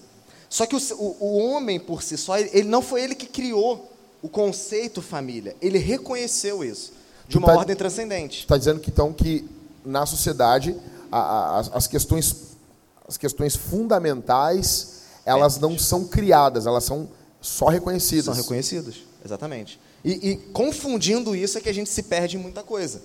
Né? Por exemplo, o direito à dignidade. É, todo, todo ser humano ele é, tem direito à dignidade humana. Por quê? Quem foi que disse isso? A gente não, a gente não criou esse conceito, a gente reconheceu isso. Entendeu? Então, assim, em certo sentido, políticos, é, articulações jurídicas, seja lá o que for, não criam conceitos morais. Eles são baseados em coisas que eles reconhecem. Pode haver uma consequência de uma transformação moral na cabeça de, de, de crianças que estão na escola, de adolescentes, etc., e, e, pessoas na sociedade como um todo? Sim, pode ter uma consequência. Mas a, as, as coisas, vamos dizer assim, né, fundamentais para o entendimento humano do certo, do errado, da, e, e da vida social, são coisas, na sua maioria, eu não, eu não afirmo com toda certeza que em totalidade, mas na sua maioria, são coisas é, reconhecidas e não criadas. Ok. E de que forma a ética cristã deve ser fomentada no Congresso Nacional? Bom, cara, eu, vou, eu, eu tenho aqui alguns exemplos uh, de influência cristã na, na sociedade, tá? Então, vamos lá. Muitas pessoas falam, não, a religião não tem que se meter no, na política, né? Uh, o Estado é laico. Nossa, isso aí daria uma outra conversa enorme sobre isso. O que, que é laicidade? O que, que. Nossa, chega até a me doer a cabeça até. Mas algumas leis que a igreja produziu, né, e são boas para a sociedade. Em 374 depois de Cristo, a lei contra o infanticídio e abandono de crianças no Império Romano. Se hoje nós entendemos o abandono de crianças como algo ruim, tipo jogar a criança na rua, jogar de cima de um penhasco, as crianças deformadas, isso graças a cristãos no século IV, contra a luta de gladiadores até a morte. Se a gente não vê os caras se matar, até um matar o outro no MMA, é porque alguém influenciou no século V. Contra marcar o rosto dos criminosos, século IV, 315 depois de Cristo. Por exemplo, e é muito interessante isso. Não marcaram o rosto daquele menino lá que roubou, vacilão, não sei o quê, eu sou vacilão. E daí, cara, eu vi cristãos defendendo aquilo, velho. Porque vamos, vamos, vamos tricar um pouquinho aqui na nossa carne aqui, né? É muito fácil a gente se apresentar como nós somos bonzão, bonzão. Só que assim, em 315 depois de Cristo, os cristãos conseguem acabar com isso. Isso é contra a dignidade do, do homem. Isso avilta, isso, isso, isso destrói a dignidade. Daí agora nós temos cristãos defendendo. Isso é errado, né? Ou vocês acham legal marcar o rosto das pessoas? O meu eu não quero que marque. Então não. tu não quer que marque dos outros, né? Uhum. A favor da separação de prisioneiros masculinos e femininos, 361 depois de Cristo, contra sacrifícios humanos uh, de, entre irlandeses, contra a lei da pedofilia, direito das mulheres, uh, proibição de queimar viúvas quando seus esposos morriam na Índia, 1829, que a gente falou, uh, escolas públicas. Bom, resumindo, a religião ela sempre vai ter um caráter político também. Não tem como nós. A questão é quando tu usa da religião para obter poder e não para servir os outros. Não sei se vocês concordam comigo, né? Eu diria também que a política tem um aspecto religioso sempre. Porque o que, que, que, que a religião diz respeito? A uma realidade que nós não temos acesso simplesmente com nossos, nossos sentidos.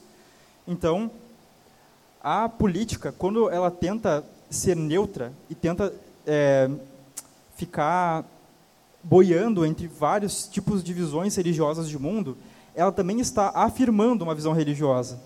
Então, a, a, um político que se diz neutro, que ah, não quero declarar minha posição religiosa porque não quero deixar isso interferir na minha conduta política. Na verdade, ele está falando, não importa se existe Deus ou não, se existe algum tipo de espiritualidade ou não. Isso é indiferente para os assuntos aqui que nós estamos tratando no parlamento. Então, todo aspecto político também tem um aspecto religioso, no sentido de dizer que aquilo não é importante para o processo político. Entende? É uma negação do transcendental. A pergunta aqui da Talita: nós nascemos com um senso de moralidade ou ela é uma construção social? A gente nasce com isso. A gente nasce com isso. Agora, até citando né, um, um escrito bíblico, por que não? Lá em Romanos, no capítulo 2, Paulo ele vai dizer que, que existem pessoas que, mesmo sem, sem conhecer a lei, né, elas agem de acordo com a lei. Né? Então, a lei escrita nos seus corações. A lei escrita nos seus corações. Se você, por exemplo, vamos lá, né, você colocar uma criança de, é, perto de uma chama de fogo e ela queimar o dedo dela, ela não vai falar assim, nossa, que legal, vou botar a mão toda. Ela vai começar a chorar e pro, pro, talvez, em alguns casos, crie um trauma, ela nunca mais vai querer fogo na vida dela. Né? Então, assim, ela entende que, aquilo, que existem coisas que são boas para ela e existem coisas que são ruins para ela. Entendeu? É Inclusive, o relato, muitas vezes, de bebês e crianças muito pequenas que são abusadas sexualmente elas uh, muitos relatos de crianças que a primeira lembrança é essa. Mas por quê, né? Se fosse algo construído pela sociedade, ela poderia encarar aquilo como algo, algo natural ou como mudar de roupa. Só Exato. que a, aquilo ali transgride a vida dela e marca ela a vida entende que é ruim. Ela entende que é ruim. O, o, o tem um, um, caso legal. Uh, eu, se tem uma empresa e alguém é, é a pessoa é relativista. Chega no final do mês e dá para ela, tipo, ela ganha um salário de 4 mil reais e tu dá um salário, tu dá 15 reais para ela. E ela diz, não, tu não me deu o meu salário. E tu diz, não, mas isso é relativo. Para mim, 15 reais equivale a 4 mil. O relativista ele é, bem, ele é muito bom quando é com os outros, né? Quando é com ele é difícil. É complicado. Tem alguma pergunta aqui, gente? Pode perguntar.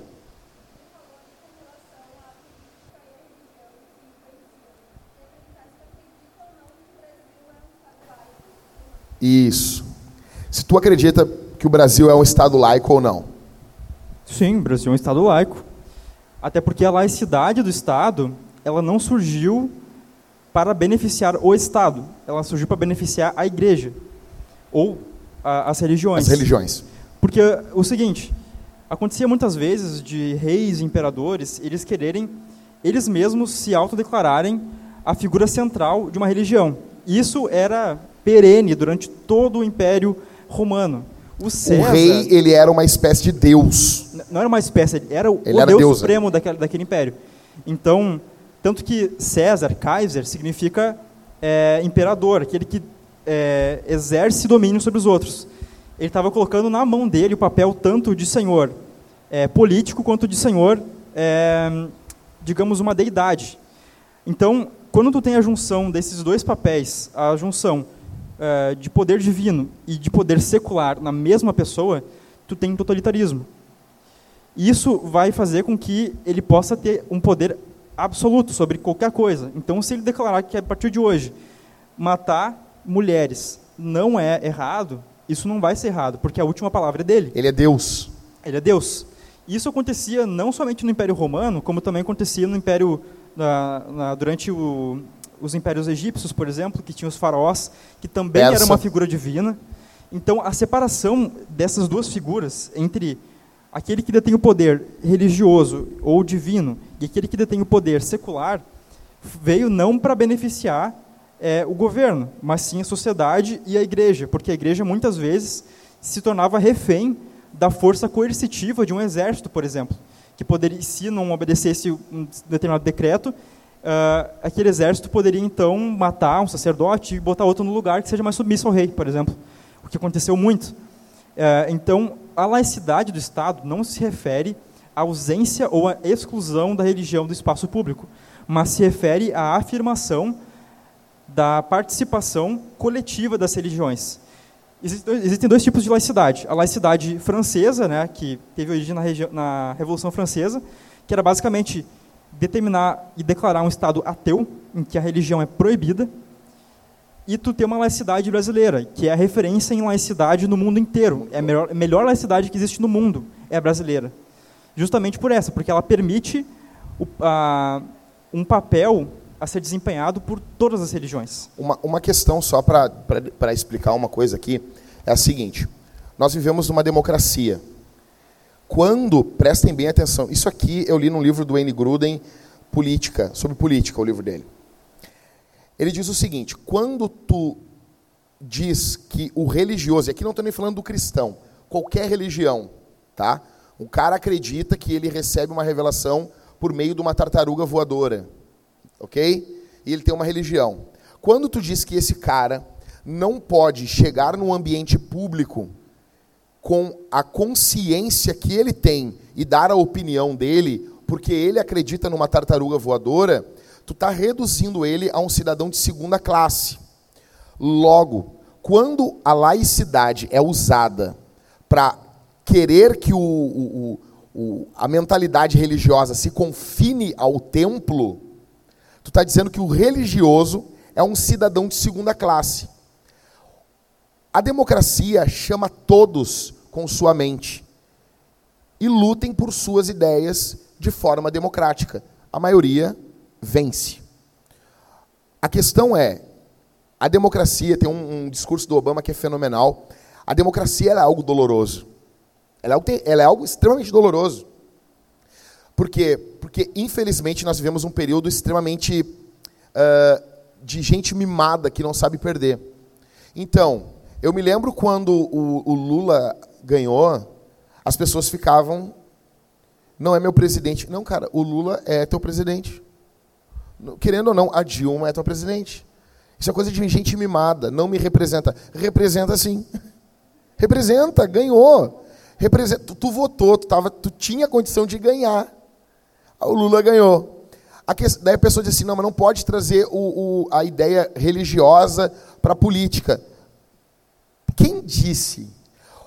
O que não pode é uma religião se tornar a oficial.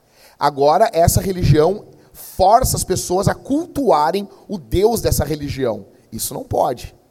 Agora, eu, eu dei exemplos aqui, eu dei exemplos aqui de, por exemplo, influências cristãs. Vocês sabiam, gente, que a escola é uma criação da igreja? Sabiam disso? Não sei se vocês sabiam, a Suzana, eh, acho que é tua amiga, que a universidade é uma criação cristã os hospitais são uma criação cristã. No Império Romano, só quem tinha acesso ao hospital era os gladiadores, os soldados, melhor dizendo, os centuriões, e o imperador. O povo não tinha acesso. Escola. Oi? Orfanato, criação cristã. Mulheres na escola. Primeiro momento do mundo que mulheres vão à escola e aprendem a ler é no século XVI, na reforma protestante. Reforma essa criada contra a Igreja Católica, mas é uma reforma cristã e é dali que surge o Estado laico. Ou seja, o Estado não tem poder sobre a igreja e nem a igreja poder contra o Estado. O cristão, como indivíduo, como, como, como cidadão, ele pode chegar no ambiente público com a ideia dele e tentar votar uma lei. Assim como o ateu pode. Então, se, a, se nós tivermos cada vez mais ateus na sociedade, nós teremos em algum momento leis que refletem a visão ateísta. E se, e se nós amamos a democracia, nós devemos aceitar isso aí. Ok? Tipo assim, pode falar.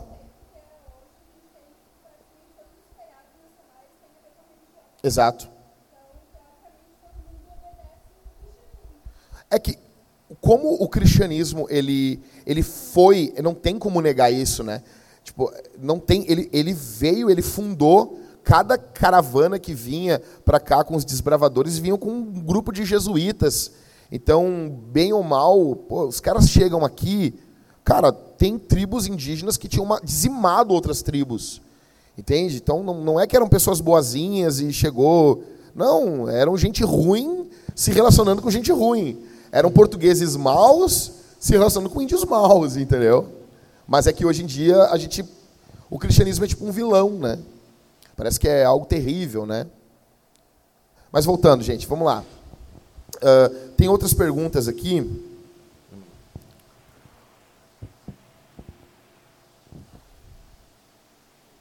Por que o mal existe se tu está dizendo que nós temos uma consciência para o bem? Por que não cumprimos essa consciência? O Gabriel, irmão da Carol, aqui na plateia, chua, chua, chua, chua. O... Vamos lá. Então, assim, muito boa essa pergunta. Achei fenomenal. Por que, que então existe o mal se a gente tem algo que manda a gente fazer o certo? O, o C.S. Lewis ele tem, né, o, no relato dele, da vida dele, quando ele, ele conta como ele... Porque o C.S. Lewis, para quem não sabe, ele era ateu. Antes de, de vir, de fato, a, a crer no Senhor Jesus Cristo. Né? E ele conta bem assim, bem parafraseando o que ele fala, tá? Não estou falando exatamente como ele fala, não. Mas ele conta que em um dado momento ele chega à consciência de como que ele estava pensando que existe sofrimento no mundo, tipo, de onde vinha esse pensamento que determinada coisa era ruim e determinada coisa era boa. Porque para tu falar que alguma coisa é sofrimento, é dor, você tem que reconhecer que aquela coisa ela, ela faz algo mal. Ela, ela proporciona algo ruim. Entendeu? E o que, que te dá essa baliza ruim eh, para saber que algo é ruim? Se não saber que existe algo bom. Como é que você sabe que uma uma, uma sei lá, uma estrada ela está esburacada se antes você não conhece uma estrada asfaltada? Entendeu o que quis dizer? Daniel, tu tá, só para a gente, eh, uma questão assim, uh, tu está querendo dizer que o problema do mal ele, ele é um problema não para o cristão, ele é um problema para o ateu? Exatamente. O problema do mal, ele advoga, vamos dizer assim, ao nosso A teodiceia, favor. que é chamado, o pessoalzinho que, metidinho, vai falar a teodiceia, Exatamente. que é o problema do mal. Se Deus é bom e é todo poderoso, por que, que tem o um mal? A questão é, se tu já concorda que tem algo mal, é porque tu tem um padrão moral interno. Perfeito. Para ele chegar... Da onde vem esse padrão moral? Senão de Deus. Senão de Deus. Ou seja, o que o C.S. Lewis entendeu é que aquilo que ele usava contra Deus falava a favor de Deus. Levava ele até Deus. É, até dar um exemplo ali no livro que a gente estava lendo, né? Que fala que tem um mapa de um país e tem dois rascunhos. Aí um rascunho bem próximo ao mapa do país e outro que é mais afastado. Daí ele pergunta assim, tá, desses rascunhos, qual é o, o melhor rascunho, o bom, o que representa? Aí tu vai olhar, tá, é o primeiro rascunho. Tá, mas como é que tu sabe? Porque eu tenho um modelo, eu tenho um padrão, eu tenho algo que é correto. Então eu sei que o primeiro rascunho é o correto, o segundo não tem nada a ver. Agora tu imagina se não existisse esse mapa da, do país correto, como é que tu ia olhar dois rascunhos e dizer que o primeiro é certo, se tu não tem um padrão? Alguém aqui já comprou alguma coisa do camelô ou só eu? Vamos lá. Me diz alguma coisa que vocês compraram do camelô. Hã? Boné. Na, na, minha época, quando fala na minha época, tu é velho, tá? Na minha época, o boné tinha que ter oito listras. E eu nunca entendi, pô, por que, que eles não fazem oito, então, na, na, réplica, né? Parece que tinha uma ordem moral dos bonés. Não, não, não, não. Só vamos botar oito listras se for de verdade. Bom, comprou um boné, o boné era do camelô. Durou? Durou? Faz tempo. Duas semanas. Então, Tu pega o boné original. Vamos lá. Vamos para uma coisa mais, mais básica. PlayStation. Quem aqui já jogou PlayStation? Quem aqui conhece o Polystation? O Polystation é um jogo do inferno. Tu tem o Polystation, tu vê que ele não é um PlayStation. E tu vê que ele não, ele é uma imitação barata. Por que, que ele é uma imitação? Por que, que ele não é bom? Porque tu conhece o PlayStation. Tu sabe, tu só vai dizer que uma coisa não é boa quando tu tem uma coisa boa. Tu sabe que o Polystation é ruim porque tu tem o PlayStation. Tu sabe que o boné aquele ele é ruim porque tu tem um boné bom. OK? Tu só sabe que uma coisa está errada na sociedade quando tu tem uma coisa certa na sociedade. Vocês concordam com isso, gente? Sim, e até assim, brincando um pouco, quem é que viu Chaves já? Todo mundo já deve ter visto Chaves, né? E aí tem um episódio que eles estão na escola e eles estão fazendo desenhos. E aí o Chaves faz um desenho e diz assim, aí o professor Girafales, mas quem que tu desenhou dele? Eu desenhei uma chinforínfula. Aí, tipo, ele, como assim uma chinforínfula? Sim, tá igualzinho, né? Tipo, é, parece meio idiota, mas tipo assim, como assim? Mas não existe uma chinforínfula. Sim, é idiota pensar que tu está desenhando uma coisa que é igual a algo que não existe. Bolanhos é filosófico, é. né? Não, fenomenal. Isso aí. Vai quem vai dizer para ele que não que Sim, aquilo tá errado? ele disse assim ainda, tá igual, né? Tipo, é. Tá bom. Tá bom, né? Ou seja, para eu dizer, então assim, resumindo, gente, a gente está caminhando para o final. Quando alguém olhar para vocês e dizer assim, a verdade é relativa. O que, que essa pessoa tem que responder, Mariane? Tá, tu vai, faz de conta. Mariane, eu, Mariane, tu sabe que a verdade é relativa. Tá, a verdade é relativa. Óbvio. Tá, e o que tu falou é relativo? Não. Ah, então é absoluto? É. Então a tua verdade é universal? N não, a verdade é relativa. Tá, mas a, o que tu está falando agora? Vocês entendem que, que é, a, quando a pessoa diz para vocês a verdade é relativa, ela é autodestrutivo. Ela está de, destruindo o argumento dela é o argumento da, da, não contradição da lógica, princípio básico da lógica. Ela está ferindo esse. Não, não é. é, ou seja, vocês vão ver muito isso, muito isso. E, e, o que mais me dói é que tu vê isso com gente que tem PhD. Gente que é formado de. Não, é, eles falam com veemência. É a mesma coisa que dizer assim, nunca diga nunca. Não, se tu discorda, eles vão dizer, como assim tu discorda que a verdade é relativa? E eles se ofendem porque aqui, eles defendem com unhas e dentes, eles defendem de forma absoluta que a verdade é relativa. Lembre-se disso. Outra questão, quando falar sobre a questão moral, isso é bom para ti. Isso é tua religião que diz isso. Um exemplo no que envolve uh, aborto, que hoje é uma discussão, né? Uh, se outra discussão é se menino nasce menino, menina nasce menina, né? Então, é uma, essa semana foi a discussão do momento né, do, do, do rosa para menina e do azul para menino. Aí tá os caras da Globo lá, tudo de rosa. Pomba, a mulher tava falando de criança, tá, tá uns velhos lá, cara. Mas vamos lá, tudo bem. A questão é: existe moral? A moral é absoluta ou é relativa? Para fechar.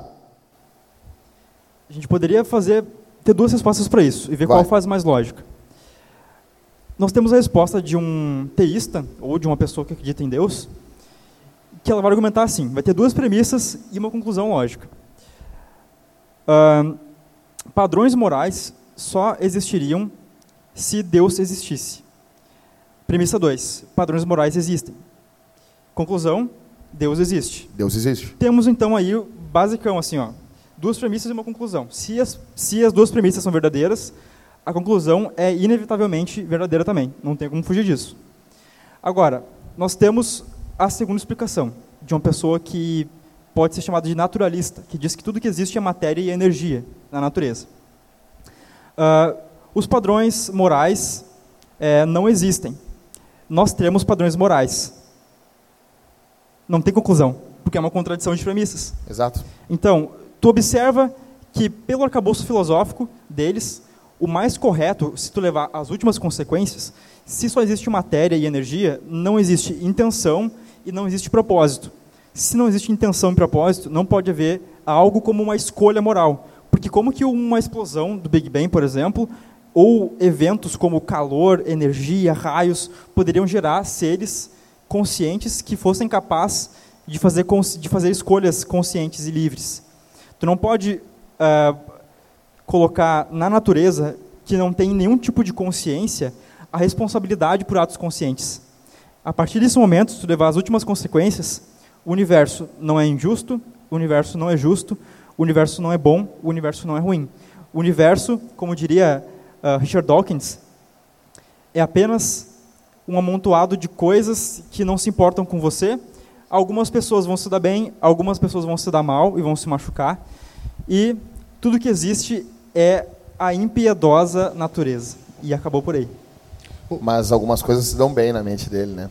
O ateu de verdade, ele não, ele não pergunta se Deus existe porque o mal existe, né? Ele pergunta se, se Deus não existe, por que falamos do sofrimento? Exatamente. Essa é a ideia, essa é a ideia coerente do Repete ateu. isso aí, Daniel. Se Deus não existe, por que falamos de sofrimento? Não era para falar. Exatamente. Porque não tem bom nem ruim. Só que o que fica aqui é que na nossa experiência pessoal, nós sabemos que o mal existe. Vocês concordam com isso? Tem coisas boas e tem coisas más. A gente concorda que tem coisas más e que tem coisas boas. Ou seja, existe um padrão. Né? Ok. Uh, Para fechar, então, a gente pode considerar Hitler como alguém que fez coisas más e um ícone do mal no nosso mundo? Graças a Deus, sim. Literalmente. Nós podemos responder essa, essa pergunta, sim. sim. Sim. E uma e Madre Teresa, pessoas que ajudam os outros, ajudar as pessoas, vamos lá, ajudar as pessoas é algo correto? Sim. sim. Até sim. um canibal acha isso. Até um canibal. Todos acham isso. O altruísmo até dentro de uma tribo canibal é bom. Pô.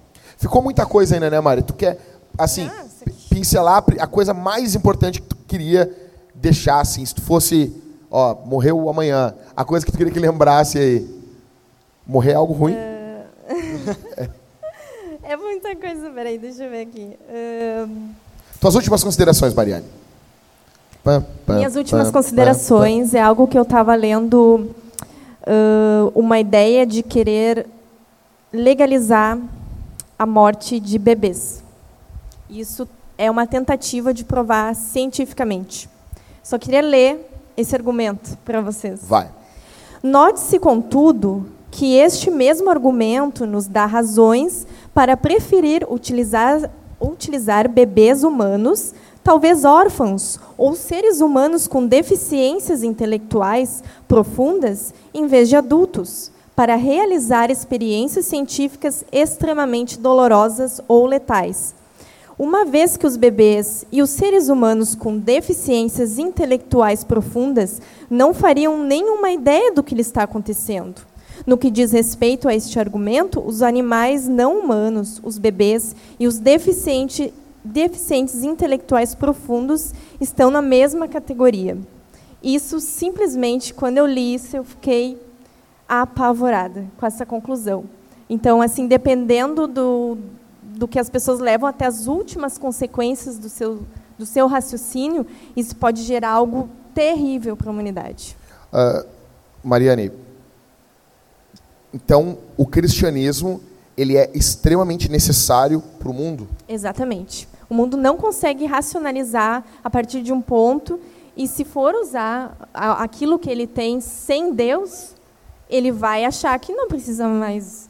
Por que, que eu vou ajudar pessoas mais fracas que eu? Eu preciso fortalecer a humanidade.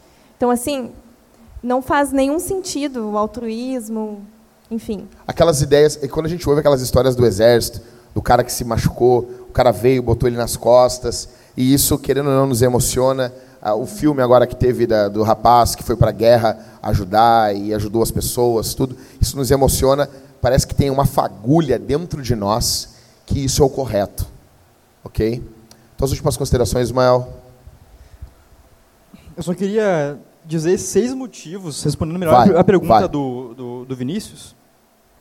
Por que, que a evolução não pode nos fornecer uma moral absoluta, como nós observamos na realidade? O primeiro motivo é porque esse pensamento de que a, a evolução poderia nos, nos fornecer uma moral absoluta, como nós percebemos hoje em dia é que é um erro de categoria. Por que de categoria? Se eu disser para você assim, ó, o que é melhor, um Vectra ou uma maçã, uma maçã verde? Não tem nenhum sentido, porque eu estou comparando duas categorias diferentes. Dessa maneira, a biologia, que trata de questões materiais, de apenas matéria e energia, não pode tratar a respeito de algo imaterial uh, que não tem, nós não temos acesso através dos sentidos, como são as leis da moral. O segundo motivo, porque a evolução não pode nos fornecer a moralidade, é porque no nossa, na nossa vivência diária, nós não consideramos a sobrevivência um direito moral. Se nós vemos uma pessoa que só se preocupa com a própria sobrevivência ou com se dar bem, nós pensamos exatamente o contrário, né? que é uma pessoa imoral, uma pessoa que é, é egoísta. E isso não é uma virtude moral. Uh, então isso vai contra todo o ímpeto da evolução, porque a evolução, a, a, a, principal força motriz da evolução é essa, é eu sobreviver. O terceiro motivo uh, que eu poderia dar é que, atrelado ao segundo motivo né, que, eu, que eu tinha dado, a sobrevivência não é uma virtude, e justamente o contrário nós percebemos que é o, o, uma virtude, como o sacrifício, como Jackson falou antes o sacrifício, o se doar para outras pessoas que são mais fracas, é que é uma, uma virtude moral que nós consideramos. O quarto motivo é que, certamente, com a mudança dos genes, haverá uma mudança de moral. A evolução trata apenas de, da mutação de genes. E se são os genes que vão nos dar certas características, ou se esse genótipo novo vai nos gerar um fenótipo diferente, que é aquilo que se é, materializa na realidade, numa estrutura física, é, nós podemos dizer certamente que daqui a alguns anos a moral vai mudar.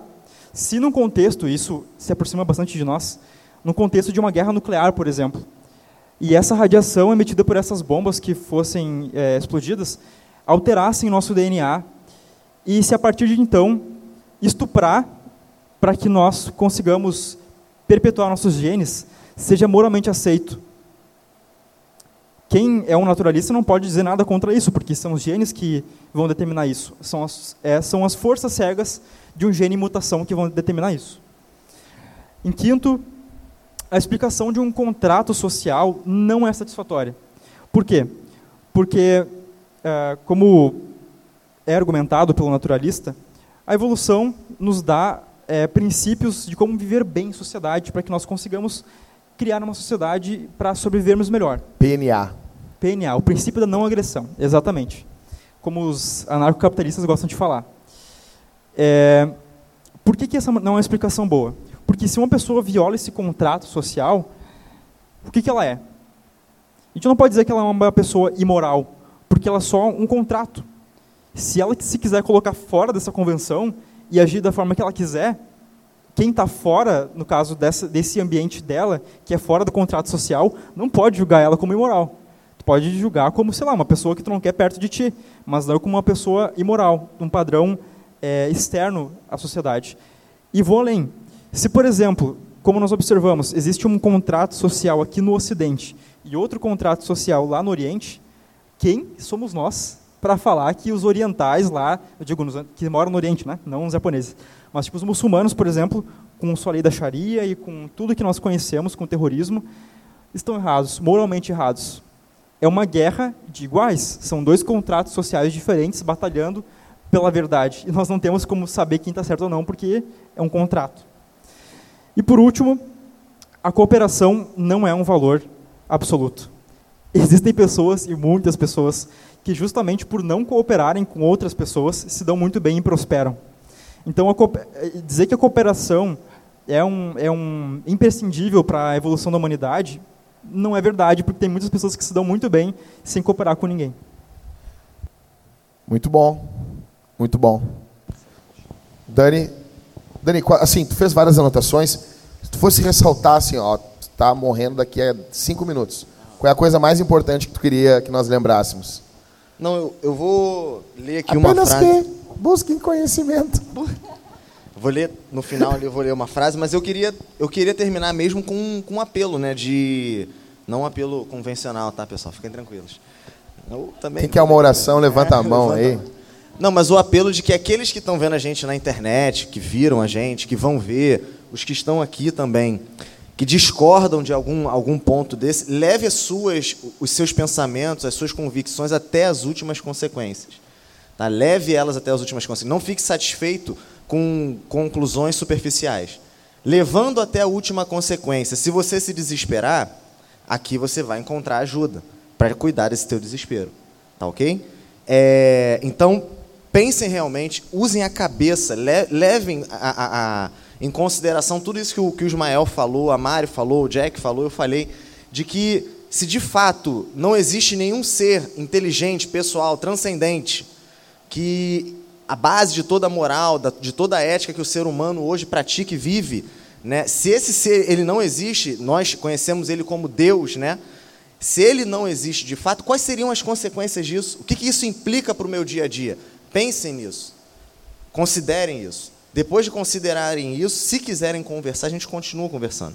Né? E, por último, eu queria deixar uma frase aqui num dos livros que a gente leu aqui para estar tá aqui hoje conversando.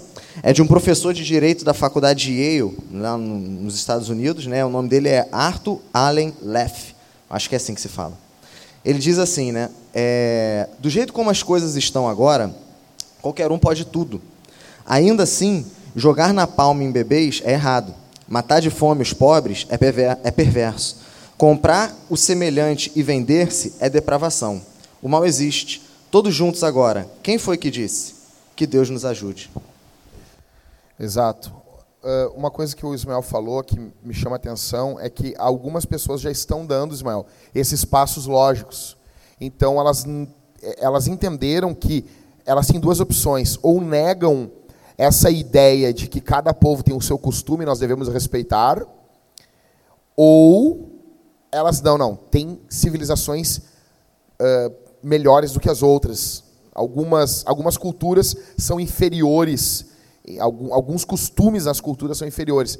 Então, elas, por exemplo, casos de estupro na Alemanha cometido por islâmicos.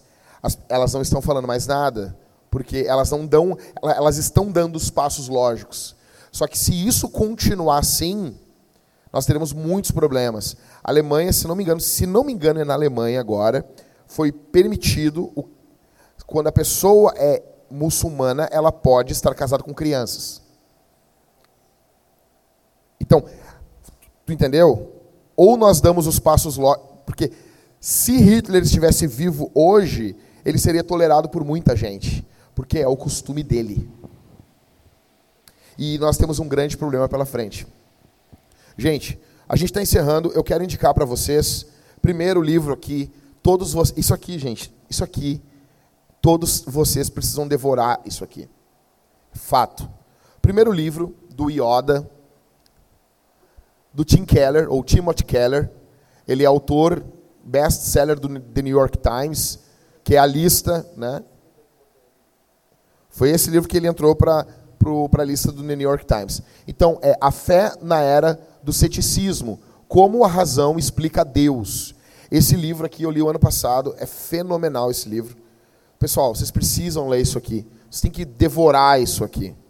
Segundo livro, que é o que a gente usou para base aqui, um dos capítulos, o capítulo 7 do livro do Norman Geisler e Frank Turek, não tenho fé suficiente para ser ateu. Cara, esse livro aqui é muito zoeiro, é muito bom esse livro. Cara, é fenomenal. O, já desde o título, eu não tenho fé suficiente para ser ateu. Nós usamos aqui o capítulo 7, que é Madre Teresa versus Hitler. Aqui vocês vão encontrar inúmeras questões. A linguagem dele é muito simples desse livro. O terceiro livro que a gente quer indicar é, do William Lane Craig. Daniel, tu leu esse livro aqui? Pode falar um pouquinho para nós sobre ele? Bom, ele é um livro que vai tratar sobre questões, sobre, basicamente sobre a existência de Deus e da pessoa de Jesus Cristo. Né? É, ele é um livro mais, comparando ele com os outros dois, ele é um livro mais técnico. Né? Ele vai, ele vai te, realmente te preparar para um debate. Tá? Então, assim, quem, quem quiser saber argumentos, coisas que já são batidas que pessoas que estão ateus, agnósticos, já levantam para tentar rebater argumentos cristãos, lê esse livro. Que aí você já, já vai ter coisas que você vai falar assim, pá, mas isso daí o cara falava lá para Pedro, lá na, quando ele estava lá em Jerusalém ainda. E aí já, já é coisa batida, entendeu?